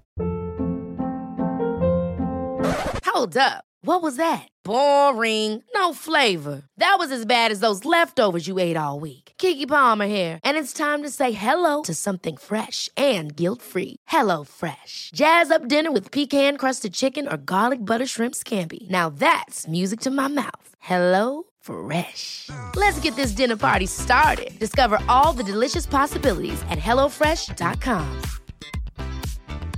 Mom deserves the best, and there's no better place to shop for Mother's Day than Whole Foods Market. They're your destination for unbeatable savings, from premium gifts to show-stopping flowers and irresistible desserts. Start by saving 33% with Prime on all body care and candles. Then get a 15-stem bunch of tulips for just $9.99 each with Prime. Round out Mom's menu with festive rosé, irresistible berry chantilly cake, and more special treats. Come celebrate Mother's Day at Whole Foods Market. Eh, se tendrán que ir haciendo estudios eh, en retrospectiva para ir viendo con qué secuelas quedaron, dividirlos. A ver, tú estabas vacunado, quedaste con estas secuelas, para determinar a largo plazo qué va a pasar, si va a volverse como la influenza, que decías, bueno, pues es una gripa y cada año me vacuno. Que en el mejor de los casos podría pasar esto, ¿no? Pero pues no lo podemos saber. O sea, iremos, iremos poco a poco descubriendo.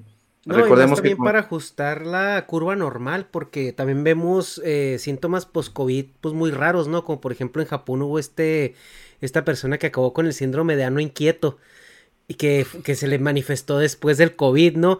Y a, otra, y a otras personas que incluso se les han, han reportado que como hay una reducción en los vasos sanguíneos o en, en cuadros graves, pues que el, el la, se le hizo acá, que se les hizo chiquito. Eso andan diciendo, ¿no? Que se te reduce 4 centímetros, dicen. Pasaba también que decían que con la vacuna, con la de Pfizer, te aumentaban las boobies.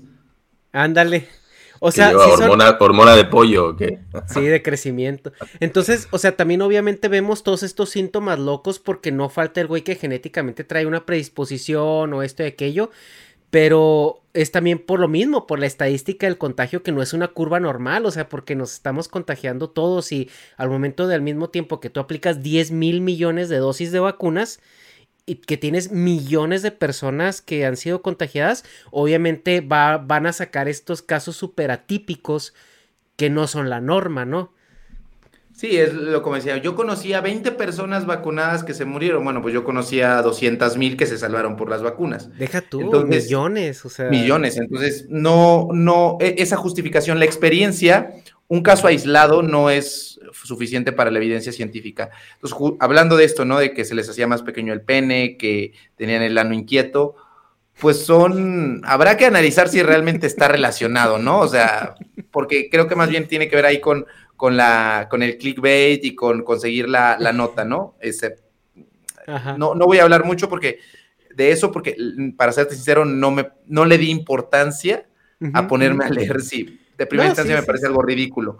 Pero eh, más bien a otros síntomas tal cual es que sí existen, ¿no? Como la parosmia, las alteraciones en la percepción del olor, ¿no? Eh, manifestaciones neurológicas, donde sí hay estudios que han comparado la masa encefálica de personas con COVID, eh, con aquellas que no tuvieron COVID, si estaban vacunadas, no estaban vacunadas. Entonces, volviendo a la pregunta de Dharma, eh, es un volado. Definitivamente no es el fin del coronavirus. O sea, este Omicron no es el fin del coronavirus, va a continuar entre nosotros. ¿Cómo se puede comportar? Se puede comportar, comportar perdón, como influenza, se puede comportar como VIH, se puede comportar como el ébola, ya, o se puede comportar de una manera que nunca habíamos visto. Tal cual como llegó. O sea, muy rápido y que no. O sea, a mí lo sorprendente, algo de las cosas que me dejó, o sea, muy.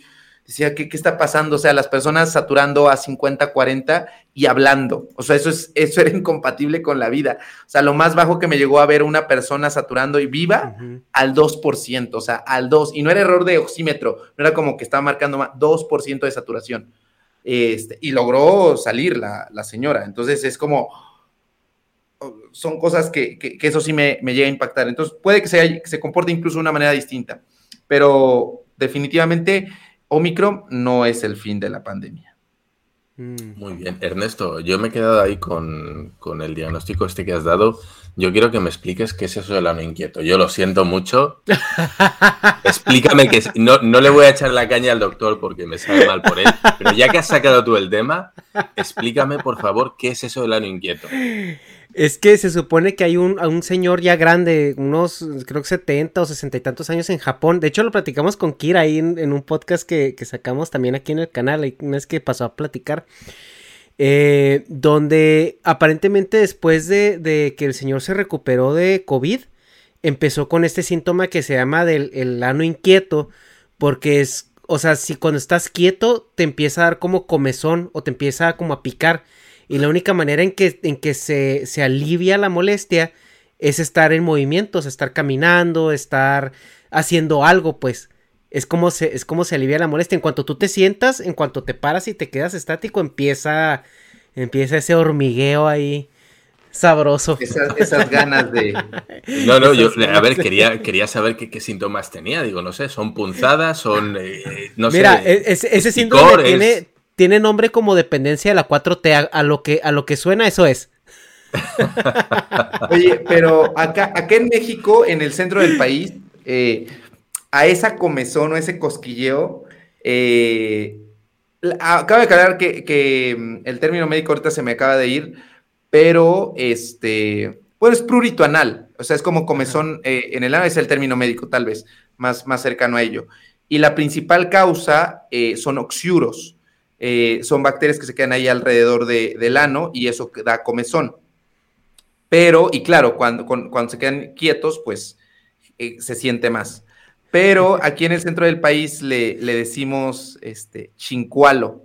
No sé si ese término lo hayan escuchado antes, pero es, eh, le ocurre mucho a los niños, o sea, son niños, porque a mí me tocó verlo en, las comunidades, o sea, que están acostados en la cama y, se están rascando con las piernas, o sea, hacen, o sea, hacen, las piernas las juntan entre ellos porque les da mucha comezón.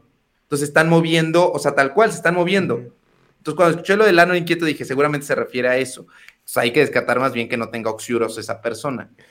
Pero el término coloquial en el centro del país para eso es, ese niño tiene chincualo. Entonces, cuando, cuando un niño está muy inquieto, o sea, está, está moviendo mucho, le dicen, oye, niño, ya deja de moverte, ¿qué tiene chincualo? ¿Qué tienes?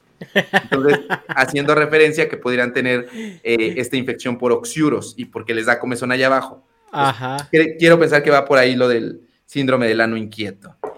Pues y algunos que ya lo tenían de por sí, el lo tenían muy inquieto desde antes de la Y menos mal que es, que es japonés, porque yo imagino además con, con, la comida tan picante que tenéis ahí, pues si ya, si ya lo combinas con eso, estupendo, ¿no? Pica, pica cuando entre, pica al salir y encima tienes el ano inquieto, ahí hacemos ya una combinación maravillosa. Pero bueno, está bien. No, porque desconocía el término y desconocía los síntomas, pero bueno, me ha hecho mucha gracia, como a muchos me imagino, la, la, la expresión ¿no? del ano inquieto. Y, quería saber lo habías escuchado nunca entonces, Dharma. Yo pensé que el, era el, el aro inquieto, no. Por eso digo que es en Latinoamérica, porque yo de quien lo, lo, leí o de quien vi el, título fue en, una, este, en un canal de YouTube de un médico, eh, no sé de qué país sea, creo que colombiano, ecuatoriano, y le pone así, el síndrome del ano inquieto. De hecho, se hizo un, medio un tren en TikTok donde ocupaban parte del del, intro de ese video decía, hoy les voy a hablar de lo que es el ano inquieto. Y alguien tomaba ese fragmento y empezaba a sacar un TikTok. Entonces yo dije, ah, pues se hace viral, está bien, ¿no? Pero, pues. pero no creo que vaya por ahí. No, aquí usamos, usamos la, bueno, la frase de ser un culo inquieto eh, cuando alguien no es capaz de estarse quieto y tiene que estar constantemente haciendo una actividad, ¿no? Es una persona que es incapaz de sentarse porque es muy nerviosa o porque, bueno, pues sí, es esta gente que necesita estar haciendo alguna actividad, ¿no? Pero en lo del ano ya se me escapaba, así que, no, no, pues, oye, gracias, gracias por la aclaración porque me había quedado un poquito así como diciendo, bueno, Oye, este es un espacio de cultura, ¿eh? Totalmente, totalmente. Oye, Octavio, ya, yo creo que para ir cerrando la conversación, porque sabemos que es un poco tarde de tu lado, eh, y es un poco muy de madrugada del lado de Dharma. Yo soy el único que está aquí en, prime time. o sea, para mí son las nueve de la noche, güey. O sea, yo estoy todavía a gusto, pero eh, con lo que hemos aprendido de aquí el COVID, y hay como muchas dudas, porque también nosotros rogamos por volver a nuestra, a nuestra vida del día a día. ¿Qué es lo que ahorita nosotros podemos hacer para de una manera efectiva y orgánica en el tejido social eh, cuidarnos de esta enfermedad, llevar un protocolo de, higiene adecuado en, pro de, evitar contagiarnos o contagiar a las personas, pero a, eh, su vez reincorporándonos pues a nuestras actividades, claro, ¿no? Pues mira, e, eh, tenemos que volver, eso es un hecho, no podemos tampoco parar la economía y no podemos creer, claro, la salud es lo más importante, pero seamos sinceros y tal vez yo lo veo desde esa perspectiva que siempre trato de hacer hincapié en los médicos, dejen de creer que la medicina es todo su mundo, porque los médicos por eso son muy soberbios, al menos aquí de este lado de, México. Este, creen que todo es medicina y se olvidan de que el paciente siente o de que el marketing o de la forma de llegarle a ellos. Entonces, seamos sinceros, vamos a salir, tenemos que salir. Yo, es, yo he salido, quisiera irme de vacaciones, que no lo he hecho, sobre todo por ser un poco congruente, pero ya que baje esto me iré. ¿Y cuáles son las recomendaciones? De hecho, quiero hacer un video hablando sobre eso. O sea, las recomendaciones cuando te vas a subir a un avión. Lo primero es, si vas a salir a comer, porque es como de las cosas más habituales, vete a comer a una terraza. ¿Para qué? Para que el lugar esté abierto. Siéntate cerca de la ventana donde pueda ventilar los lugares. Trata de hacer que las dos mesas que están a tu alrededor no las ocupe nadie. Si tú eres el encargado de un restaurante o de un sitio esto, sí haz que no se siente nadie alrededor de esa mesa. Guarda esta distancia. Ventila los lugares, o sea, ten las ventanas abiertas. En el caso de las escuelas, muchos profesores de pronto me escriben de, ay, los niños. Pues lo ideal es que los niños se vacunaran, pero no lo están haciendo aquí en México. Abran las ventanas. Oye, pero todavía hace frío, estamos en enero, febrero, empieza de pronto a llover. Pues nada, que se vayan bien abrigados con doble chamarra, con suéter, pero abran las ventanas. O sea, esto es necesario que se haga, abrir las ventanas. De hecho, de ahí surgió también la idea de que el frío enfermaba, porque decían, bueno, abren las ventanas, la persona tiene frío y entonces la cierran, cierran las ventanas, se, se quedan los aerosoles adentro y de ahí se infectan. Entonces, por eso relacionaban el frío con las infecciones, pero no va tanto por ahí, sino más bien es que hay que abrir las ventanas no se preocupen si en sus escuelas, perdón por ser tercer mundo, eh, Dharma, pero este, aquí en las escuelas no hay agua, en las escuelas. Pero es tu culpa, cabrón, es tu culpa, te llevaste todo el oro. Eh, eh, claro, y por eso no tenéis para griferías, efectivamente. es que íbamos a hacer la plomería de, de oro, pero ya no hay. Pues entonces en las escuelas no hay de pronto este agua, no hay papel de baño, no hay jabón. Es una realidad, no es burla, ¿eh? Incluso no, no. No, no, sí, sí me, han contado, sí me han contado. Entonces, este, no se preocupen si, si no hay eso, porque dijimos por ahí no se va el coronavirus. Abran los lugares. Aquí yo siempre les pongo un ejemplo, eh, tal vez obviamente no, no, lo, no lo ubiques tú, Dharma. Hay un... Em, un cómico mexicano eh, muy famoso de los años 50, 80, eh, que se llama Cantinflas y que tenía una película donde interpretaba a un profesor. Y era Chirrín, Chirrín, mi profesor. Y en esa película eh, le queman su escuela. Y él, con tal de no quedarse ahí parado, arma una escuela con una lona y se pone a dar clases al aire libre. Y dije, ese, ese ejemplo es perfecto para que las personas no se contagien, porque pueden poner una carpa en los patios de las escuelas y poner las butacas afuera. O sea, eso parece exagerado, pero es sería una excelente estrategia porque el lugar estaría ventilado. Si vas a ir a salir a correr, a hacer ejercicio, o sea, porque todos estamos retomando de nuevo el ejercicio, trata de hacerlo al aire libre. Eh, correr, hazlo al aire libre. Incluso puedes estar sin cubrebocas haciendo el ejercicio si a, tres metros alrededor de ti no hay nadie y estás seguro que las personas están vacunadas, con confianza podrías quitarte el cubrebocas al momento de hacer eh, ejercicio. Eh, si vas a ir a un lugar cerrado, o por ejemplo yo voy, vamos literal cuatro personas nada más, estamos una hora, el lugar está sumamente ventilado, está muy amplio, tiene incluso dos ventiladores grandes, entonces ahí estamos sin cubrebocas, con el riesgo prácticamente mínimo de que se pudiera contagiar. Entonces, sí asegúrate que las personas con las que vas a convivir estén eh, vacunadas. Aún así, sigue utilizando el cubrebocas.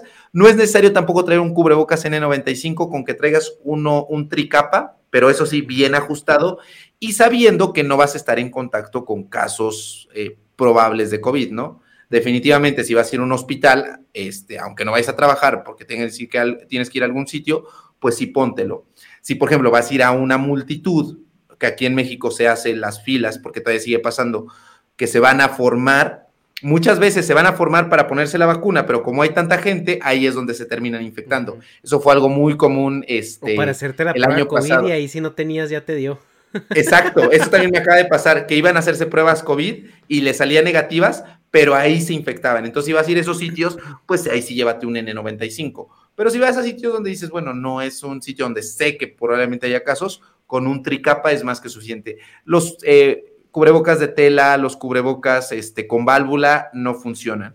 Em, bien sellado. Si quieres utilizar doble cubrebocas, recuerda utilizar primero el N95 y encima el tricapa, no al revés, porque muchos ocupan primero el tricapa y encima se ponen el 95 y entonces no sella correctamente, no tiene mucho caso. Pues primero el, N95, después el tricapa. Em, no es necesario las cabinas sanitizantes, no es necesario el cloro, eh, no es necesario que te rocíen cloro, porque ahí sí, no es necesario, pero sí podría afectar, porque al eh, con ese cloro, al, este, al mojar la, el cubrebocas, pues obviamente pierde efectividad. Entonces, en vez de proteger, pues incluso hasta, hasta este, causa mayor problema. Entonces, no, no, no, no se rocíen cloro. Eh, otras recomendaciones es, pues lo del avión no hay como mucho. Eh, podrías llevar de pronto una cosa que se llama medidor de CO2, que mide la cantidad de dióxido de carbono eh, en el ambiente y cuando este supera 750 partes por millón, quiere decir que el lugar no está bien ventilado porque se está acumulando el dióxido de, carbono. Entonces es un buen momento para decir, oye, bájenle a la cantidad de, de personas que están acá o de plano, esto sí no está de la ventanilla del avión y que se ventila un poquito. Puede ser. No, no, no. A lo que decía es que esto es algo que nunca he dicho, eh, porque sé que mucha gente me podría criticar porque obviamente no hay nada comprobado.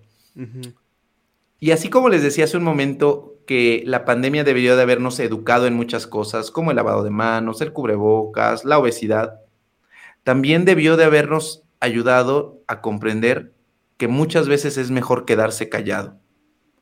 ¿Por qué? Porque al no abrir la boca no salen aerosoles. Suena bien, bien romántico esto, pero es una realidad. Si bien puedes sacar aerosoles estornudando, pero si te quedas callado, no abrirías la boca, no habría liberación de aerosoles. Deberíamos de habernos hecho más conscientes en quedarnos callados. Así que te lo para hacer un está para hacer un eslogan, ¿eh? Sí. Eh, Sí, sí, sí. es que está, está, está buena la reflexión, ¿no? Que no le he querido decir porque si no muchos van a decir, sí, pero los estornudos, sí, pero las flemas, sí, o sea, lo entiendo. Pero viendo desde esta perspectiva, sí nos debería haber ayudado, viéndonos, por ejemplo, de, las, de los conspiranoicos, ¿no? Quédate callado, quédate callado. No liberes aerosoles, no liberes la mierda que tienes por dentro. Entonces, quédate callado. Pero si de pronto dicen las personas con cubrebocas que es un tapa, es, es un bozal, pues claro, o sea, es como alimentar su idea de nos quieren callar, nos quieren someter. Mm, pero eso sería mi, mi, intención. Si vas en un avión, si vas en un transporte público que está cerrado, no hables. Quédate callado. No es la única forma de liberar aerosoles, pero tal cual, si no hablas, no liberas aerosoles. Entonces, eh, aparte de tu cubrebocas, obviamente. Claro, al final eh, yo tengo una pregunta respecto a las, a las máscaras. En Japón al menos se entiende que la máscara no es tanto para contagiarse uno, sino para no contagiar a los demás. Tenemos que entender que el tema de la, de la, máscara no es, oye, póntela que no vaya a ser te contagie, sino que no vaya a ser que seas asintomático o todavía no estés presentando síntomas y al no llevar máscara estás, bueno, pues poniendo en riesgo a los demás, ¿no?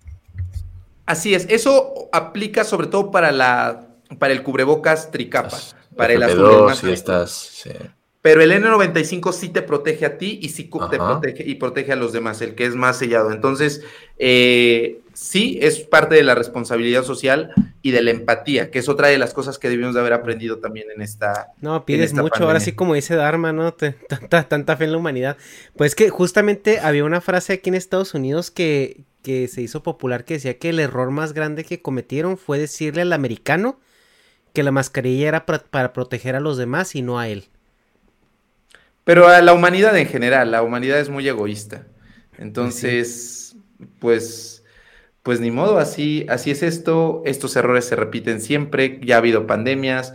La gente, la gente no aprende. Por eso es que hace rato decía con esto de, de Gatel que decías que debe de haber hablado y esto tal cual, no sé allí en Estados Unidos, pero yo hice de hecho un video haciendo una reseña y aplicándole a la pandemia de la película de Don't Look Up, de Leonardo DiCaprio con Jennifer Lawrence.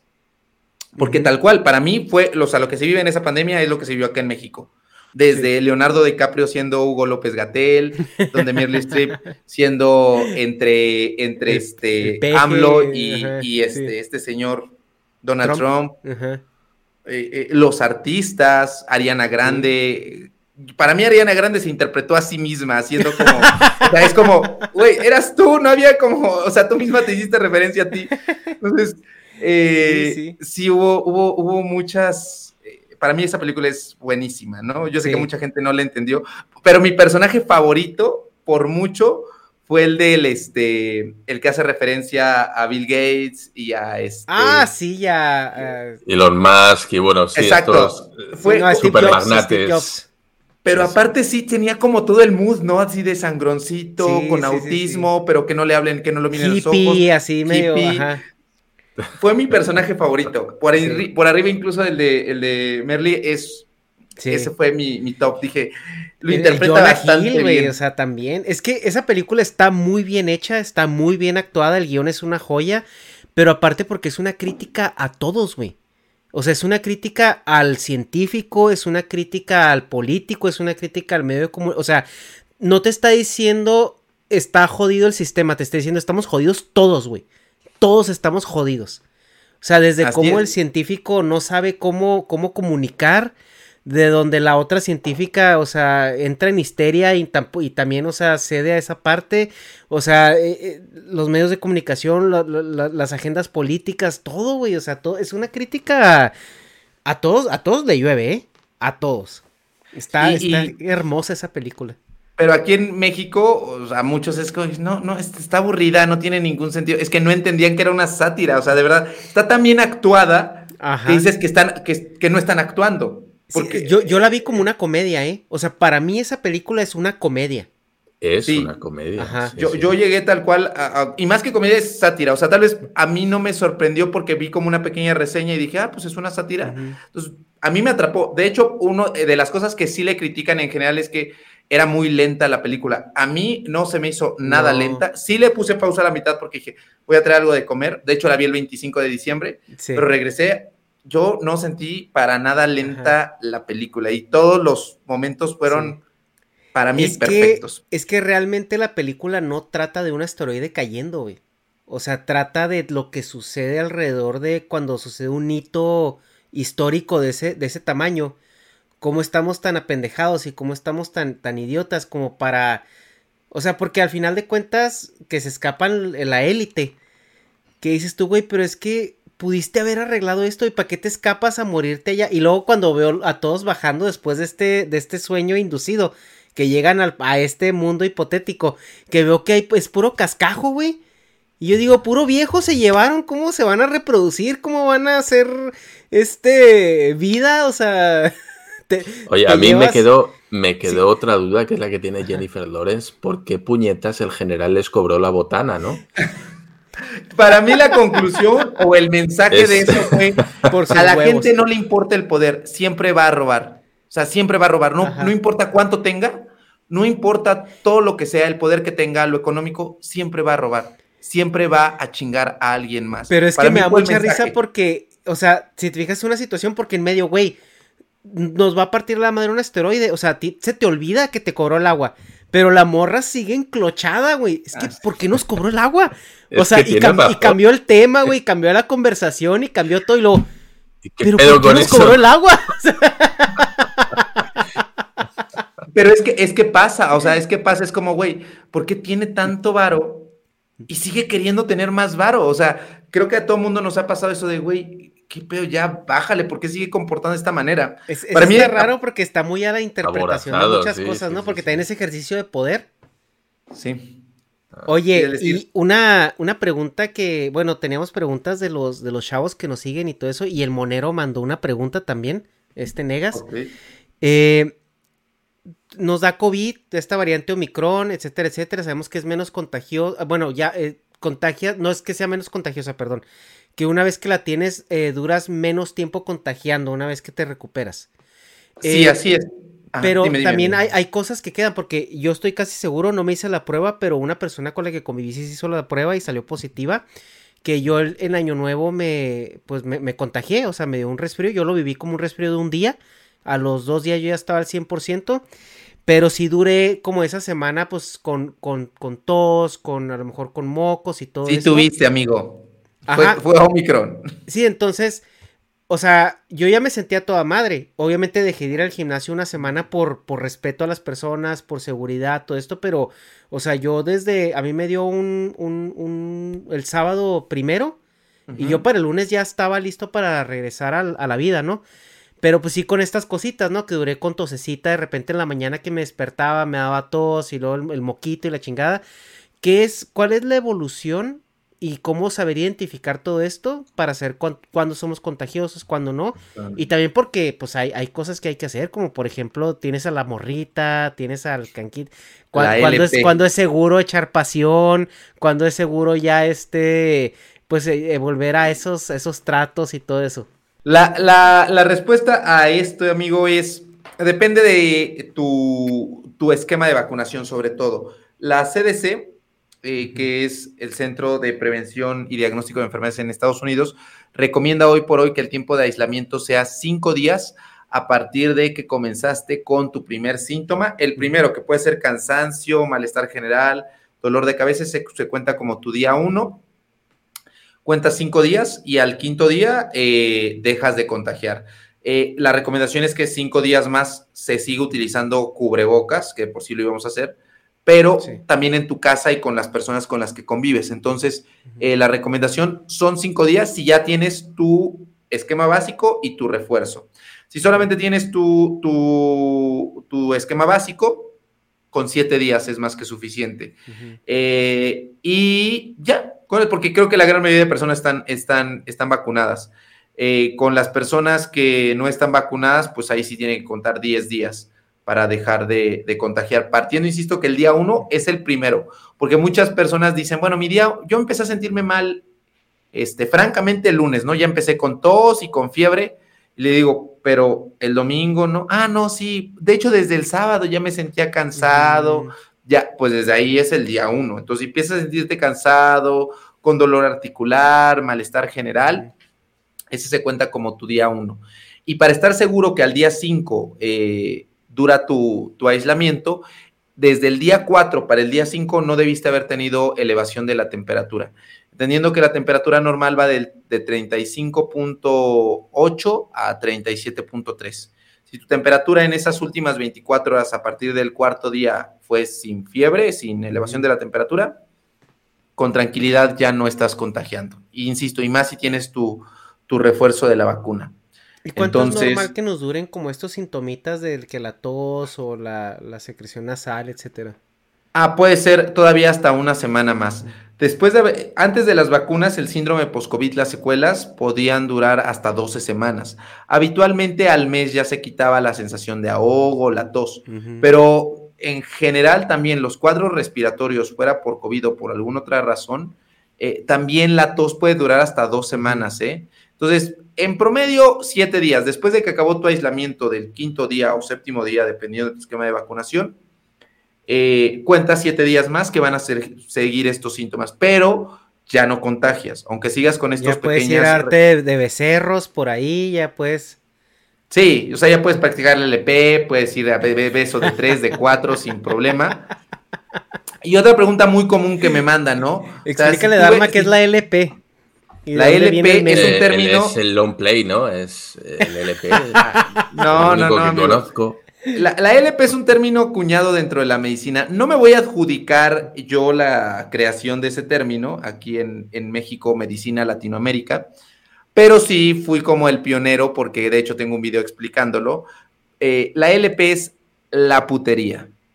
Eso Ah, significa. mira. Si tú llegas de pronto a México en cualquier aspecto, en cualquier otra área, y tú dices, es que voy a echar la LP, probablemente nadie te entienda. Pero dentro del rubro médico de la salud, hoy por hoy todo el mundo sabe lo que es la LP. O sea, esa es un- una frase dentro del argot médico mexicano y latinoamericano, porque también los colombianos, los ecuatorianos ya saben lo que es la LP dentro del argot médico.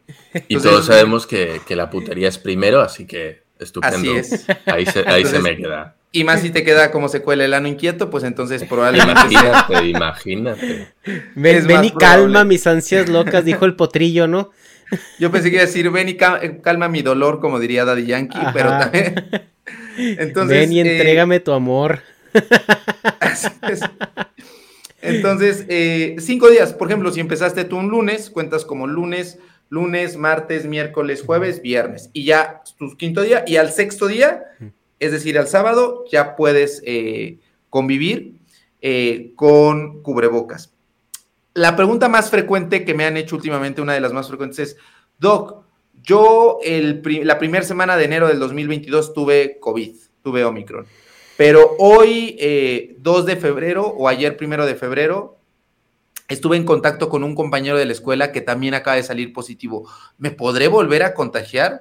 La respuesta básicamente es no. Si bien no se sabe cuánto tiempo hay que dejar pasar o el cuerpo pasa para reinfectarse, hay un promedio de tres meses aproximadamente. Hay estudios que han sugerido que la inmunidad puede durar hasta, hasta ocho meses, pero en promedio son 12 semanas. La posibilidad que te reinfectes antes de ese tiempo es poco probable. Depende de muchos factores, definitivamente. No es lo mismo que, este, que haya estado en contacto con un caso positivo, que fue primero, también la severidad del caso, ¿no? Si fue un caso leve, pues tiene menos carga de virus.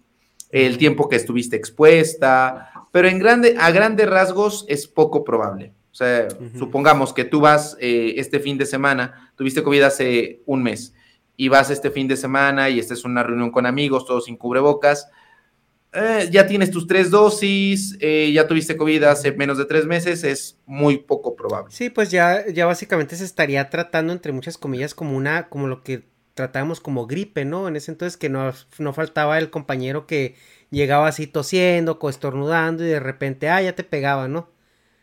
Pero no, incluso no te lo puede, o sea, es poco probable que te vaya a dar. Sí, por la, eh, inmunidad. la inmunidad. Entonces. esto me ha surgido una pregunta. Si tú te has contagiado el Omicron, lo has pasado, te has inmunizado, has creado anticuerpos, ¿existen esas defensas? ¿Te sirven para una variante Delta, por ejemplo? Ah, sí, claro. Sí, sí, sí. Porque esa pregunta también me la hacen mucho, ¿no? O sea, ¿y cómo sé si me infecté de COVID o de, digo, de Omicron o de Delta? Es lo mismo. O sea, prácticamente, digo, es lo mismo en el sentido de que es COVID. Entonces, claro que sí te, te te, protege, porque muchos me, preguntan mucho, este, oye, pero me contagié de Omicron, pero ¿qué tal si esta vez me protejo, me contagio de Delta? Pues es poco probable que sea Delta porque ya Delta quedó completamente desplazado, o sea, no... Ni que fueran STDs, compa. Sí. No, ya, es que las quiero coleccionar.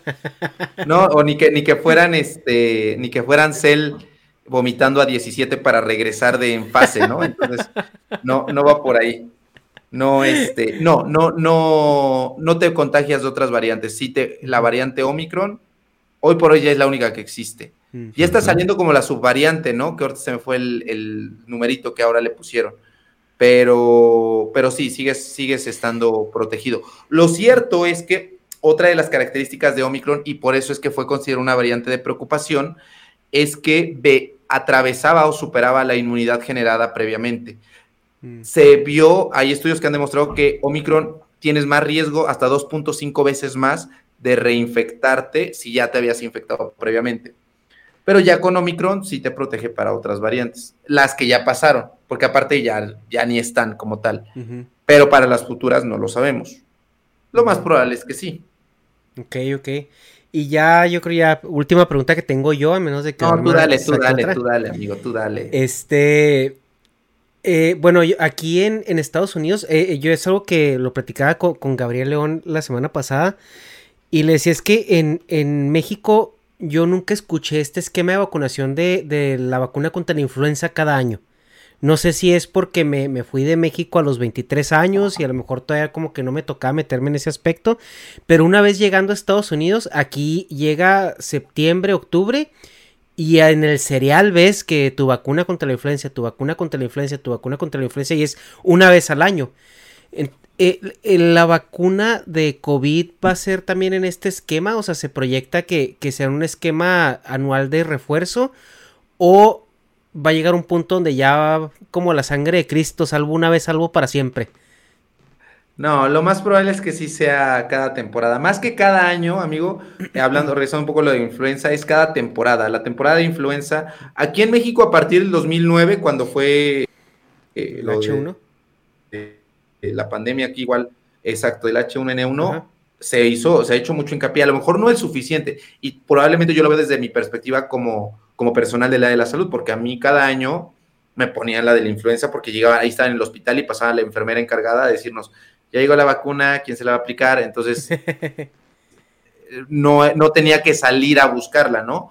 Eh, probablemente sí sea más eh, necesario, más información, pero siempre había como la campaña de ponte la vacuna, ponte la vacuna, ponte la vacuna de la influenza, desde mi trinchera.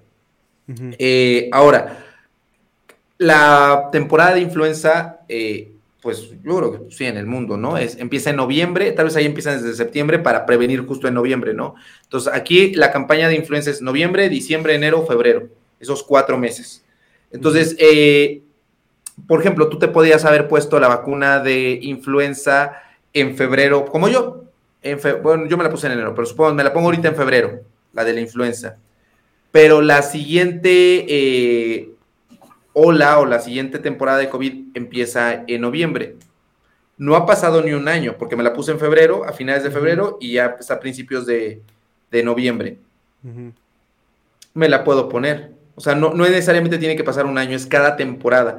Sobre todo porque las vacunas, eh, por ejemplo, con el caso de la influenza, que igual con las de COVID seguramente pasará, eh, se tiene que ir modificando para ir, ir, viendo, en términos muy sencillos, la vacuna se va modificando para las variantes que hayan, eh, actualizándola, para las variantes que hayan surgido de influenza. Entonces, sí, te la puedes poner incluso menos de un año. O sea, no, yo sé que la, en términos sencillos es cada año la de la influenza, pero más que cada año es cada temporada. Puede ser febrero y puede ser en noviembre, o en tu caso que empieza en septiembre, puede ser en septiembre y puede ser en febrero. Ok. Que si, si contamos es marzo, abril, mayo, junio, julio, agosto, septiembre, siete meses. Entonces cuando dicen aquí, es que nos van a vacunar cada medio año contra... Pues sí, no tendría nada de extraño. Es, ¿Por qué nos quieren vacunar cada medio año? Pues no pasa nada, porque aparte, aunque no tengas tu dosis de refuerzo, te sigues considerando con un esquema completo. Claro, eh, ayuda mucho más si estás con el refuerzo. Hoy por hoy, a diferencia, por ejemplo, de Israel, donde están aplicando cuarta dosis, o creo que también en Chile, este, no se ha demostrado que la cuarta dosis mejore o proteja más que la tercera, hasta este momento. Es lo padre de la ciencia, que la ciencia no es este, cerrada como las religiones de nada más esto, nada más María tuvo un hijo, ya no, no, este, este, puede que modifique esto y José no la tocó nunca. nunca la tocó. Entonces, este. Si se iba a clavar era madera, ¿no? Pero esto no, no, no, no, este. Hasta el momento, lo que sabe hoy, febrero del 2022, una cuarta dosis no protegerá más que, que una tercera. Y volviendo a tu pregunta, con esta con, esto que hablamos es este, probablemente si se requiera cada temporada ponerse eh, una vacuna de, COVID-19. ¿Cuál es la temporada? ¿Cuánto durará esta temporada? Varía, ¿no? Se, espera que se vuelva una situación estacional, igual que influenza, es decir, en los meses de noviembre, diciembre, eh, enero, febrero, pero lo iremos, lo iremos viendo, el tiempo será. Pero no pasa nada, hay que vacunarnos. Por ejemplo, la de neumococo se pone cada cinco años, la vacuna del BPH se pone, se ponen tres dosis de la vacuna de BPH, ¿no? Hasta hace un par de años eh, se decía, no, nada más la vacuna de BPH para mujeres y para mujeres entre los 10 y 11 años que no hayan iniciado relaciones sexuales. Hoy por hoy la vacuna del virus del papiloma humano se puede poner tuvieras, incluso si ya tienes BPH, también póntela. Y tienes menos de 45 años, póntela. Si eres hombre, ponte la vacuna de BPH de hecho quiero ir a ponérmela, porque es parte justo de, la concientización de ponte las vacunas, las que te correspondan. Entonces, este, sí, hay que, hay que vacunarnos, no importa. Lo más seguro es que sí vayamos a vacunarnos cada temporada. Pues ojalá. Yo, tengo una, una, última pregunta. ¿Vosotros creéis que... Y hablando de la, de la película, ¿no? De, Don Look la de No mires arriba, si se diera ese, caso real, ¿vosotros creéis que, los gobiernos se comportarían más como en la película de Armageddon de Michael Bay reuniendo un gabinete de expertos? ¿O sería el, despolle que hubo en la película de Don Look Up? ¿A, qué le tenéis más fe? A Don Look Up. a Don Look Up en el sentido de que, pues, es un hecho, o sea, el personaje de, de, Meryl fue tal cual Donald Trump. y eso hizo. O sea, Donald Trump en, algún punto dijo, este, claro, si el cloro mata, ¿por qué no nos tomamos el cloro? Tal cual hay entrevistas donde dijo esto. Que decía que tomar lejía eh, mataba el virus. Eh, Se le hizo muy pues, lógico. Eh, dijo, pues, claro. Entonces, a mí no, no me extrañaría. Sin embargo, este justo por, por eso era lo que iba a decir hace un momento. Creo que la escena que más me impactó, o el momento que más me impactó de la película, más allá del final y de todo esto, fue cuando, cuando ya, estaba, ya habían lanzado al, al, al, cohete. Este, es que todo momento es buenísimo. Ahorita me acabo de acordar cómo fue, fue que, que, hicieron un personaje, ¿no? Así como en México hicieron Susana a distancia o a Pandemia, ellos utilizaron un personaje eh, de, pero volviendo a esto, ya iba el, cohete a la destrucción y por su ambición detuvieron eso, o sea, pudieron haberlo frenado, pero su ambición por el poder los llevó a eso. Entonces dije, ¿es neto? O sea, sí pasa, o sea, sí sucede. O sea, eh, sus ganas de poder no les importan o los ciegan a un grado. Y, a, tal, a tal punto de, perdón que lo diga, pero es con Miguel Bosé, pero también con Diego Verdaguer, yo sé que el, grado académico no define la calidad de una persona, pero es un hecho que yo no sé hasta qué edad, hasta qué año estudió Miguel Bosé, hasta qué edad estudió Diego Verdaguer, pero con tanto impacto, con tanto poder, sin tener una formación, pues ya no digamos académica, sino tal cual de valores, que claro, la universidad, la formación sí te los va adhiriendo a ti, es difícil. No nos extraña, al menos aquí en México, que personas sin la formación pertinente terminen en cargos de diputados. Y claro ejemplo el de Carmen Salinas, ¿no? No, pues hay muchos, hay muchos. ya ves haber acabado la primaria. El director ahorita de la obra del Tren Maya, que creo que no había acabado ni la secundaria, algo así le sacaron ahí. O sea, eh, eh, va a llegar un punto, yo entiendo que en un inicio, eh, lo platicamos con Migala, ¿no? Pero ese ya es tema para otro podcast, creo yo que lo platicamos de que nos romantizamos tanto esta constitución, ¿no? Que se hizo hace 100 años o más de 100 años eh, en, en, México y que pues ya es inoperante. Bueno, pues para empezar nunca la han respetado. Y segunda, ¿cómo pretendemos que una constitución de hace 100 años refleje las necesidades de, de una sociedad más avanzada en teoría, ¿no? Y eh, se entiende también que en un inicio pues no se pedían estudios, no se pedía todo esto porque para empezar el nivel de alfabetización de un ciudadano promedio en 1900, a inicios de 1900 pues era, era diferente el panorama, ¿no? Y ahora creo que sí a los políticos ya las situaciones son mucho más complejas que requieren a lo mejor no un grado académico importante, pero sí un, un, un grado académico que te diga, güey, mínimo, este güey tiene pensamiento crítico. Mínimo. Y para eso se necesita estudiar, eso, es un hecho. Sí, porque en sí la universidad sí te da ciertos conocimientos, pero más allá de eso te estructura tu forma de pensamiento. Entonces, sí, eh, acabas a veces dedicándote a cosas que ni al caso, pero esa estructura de cómo captar información, cómo analizarla, cómo aplicarla y todo eso te va a ayudar a desenvolverte en áreas que no, que no necesariamente estudiaste eh, eh, como, como carrera, ¿no? En tu, en tu universidad. Y, eso es un hecho. Yo, yo, te lo puedo decir, por ejemplo, con la especialidad. O sea, a mí el pensamiento crítico y estructurado que me dio haber hecho la residencia, la especialidad, lo ocupo mucho para los videos y lo ocupo para, o sea, para tal cual para bajar artículos científicos. O sea, todo eso que te da el, más de que la información neta es esta estructura de pensamiento. Entonces, sí pero todo esto enfocado a, la pregunta de por qué, yo sí creo que se comportarían de, esa manera.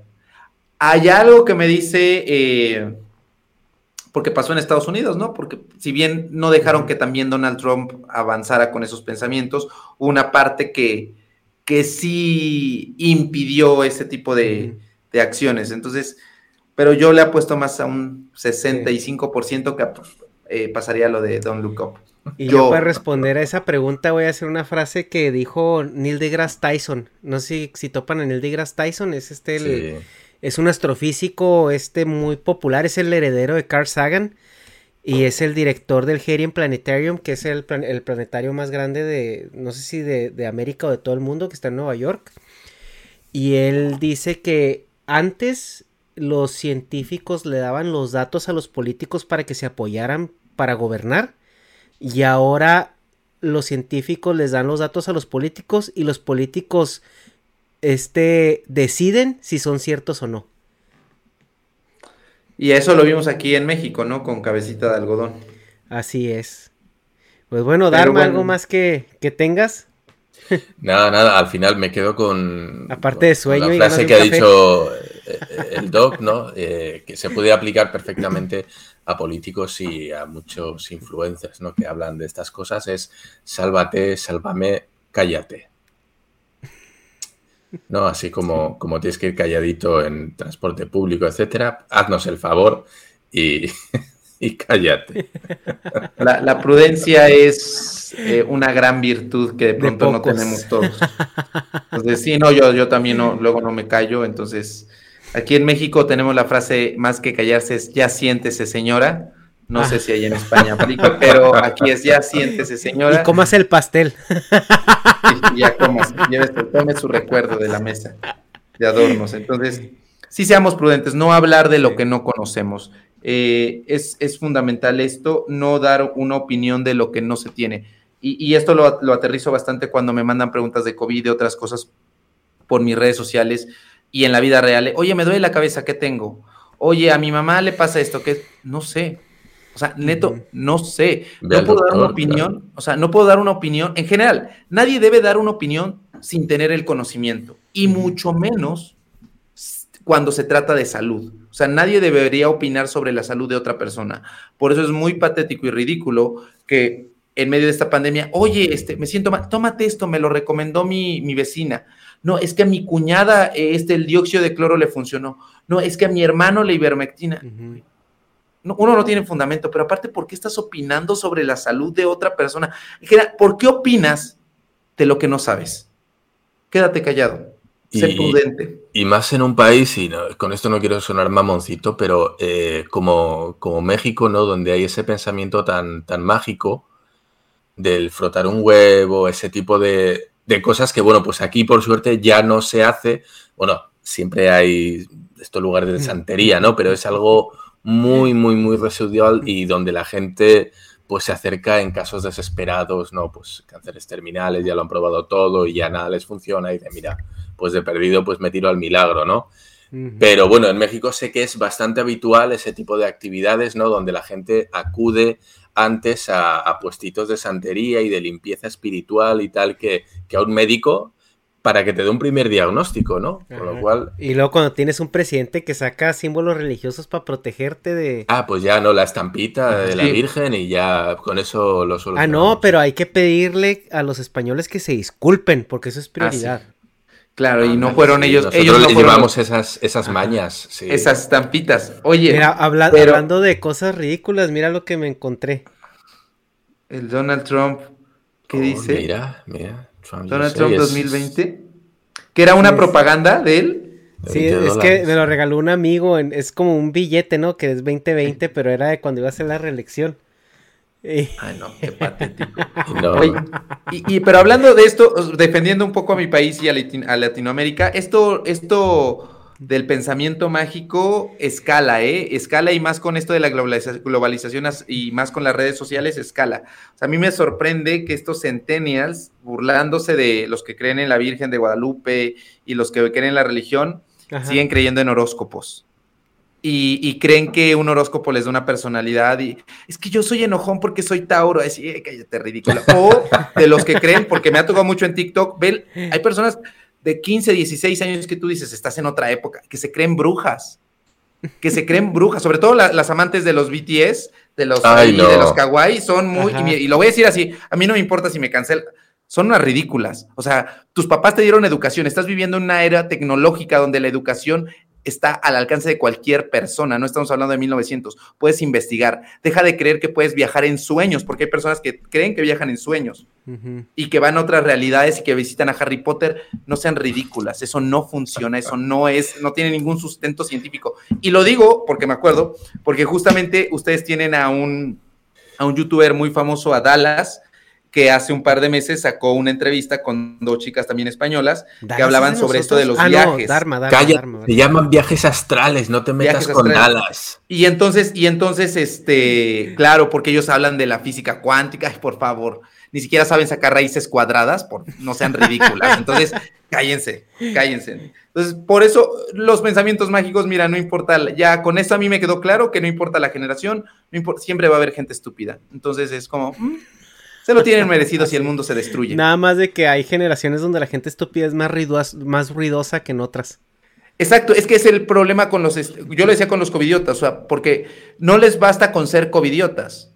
O sea, aparte lo tienen que presumir en las redes sociales. O sea, si ya vas a salir, si vas a ser covidiota, si te vas a ir a un antro, pues mínimo no lo subas. O sea, no, no seas, no seas estúpido. Entonces lo mismo, si vas a creer en eso, a mí también me queda claro que todo el mundo tiene libertad de pensamiento, pero a mí lo que se me hace esta doble moral es que sí critican a, las personas que creen que tienen ciertas eh, afinidades por las religiones, ¿no?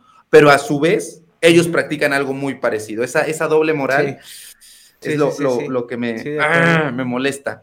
Si quieren creer en los compos, miren, crean. Me da lo mismo. Cada quien puede creer en lo que sea, pero ya juzgar desde esa a otras personas por algo parecido es lo que me cae mal. Sí, qué, ignorantes los que creen en, el catolicismo, pero mira, aquí tengo mis cristales. sí. O, hacen cartas, escriben para viajar. Pero bueno, al final, ¿qué, aburrido iba a ser el mundo sin, sin ese tipo de, conjeturas, ¿no? Y pensar que lo terrenal es lo único que tenemos. Yo creo que al ser humano le viene bien tener eh, cierto, cierto puntito de misticismo, ¿no? Y de querer creer, ya sea la religión, ya sea lo que tú dices, ¿no? Tengo una pirámide de cuarzo al lado de la, de la camita, ¿no? Que, que se lleva los, no sé, las ondas del móvil, ¿no? Para que no me afecten al sueño. Bueno, oye, pues está bien, está bien. Al final eh, está demostrado que el ser humano necesita creer. Yo estoy seguro que yo, si yo tuviera que apostar por un futuro en el que vence o la ciencia o la religión, ah, yo apuesto por la religión de lejos. De lejos. Miren en qué punto estamos de, de la ciencia, avances y hay gente que le vale verga todo lo que le enseñas, todos los datos. No, no, yo quiero creer lo que quiero creer, con lo cual siempre va a existir, la religión no va a desaparecer. Mutará, se cambiará, habrá nuevos dioses, habrá lo que tú quieras. La gente siempre va a tirar a esa creencia antes que la evidencia científica.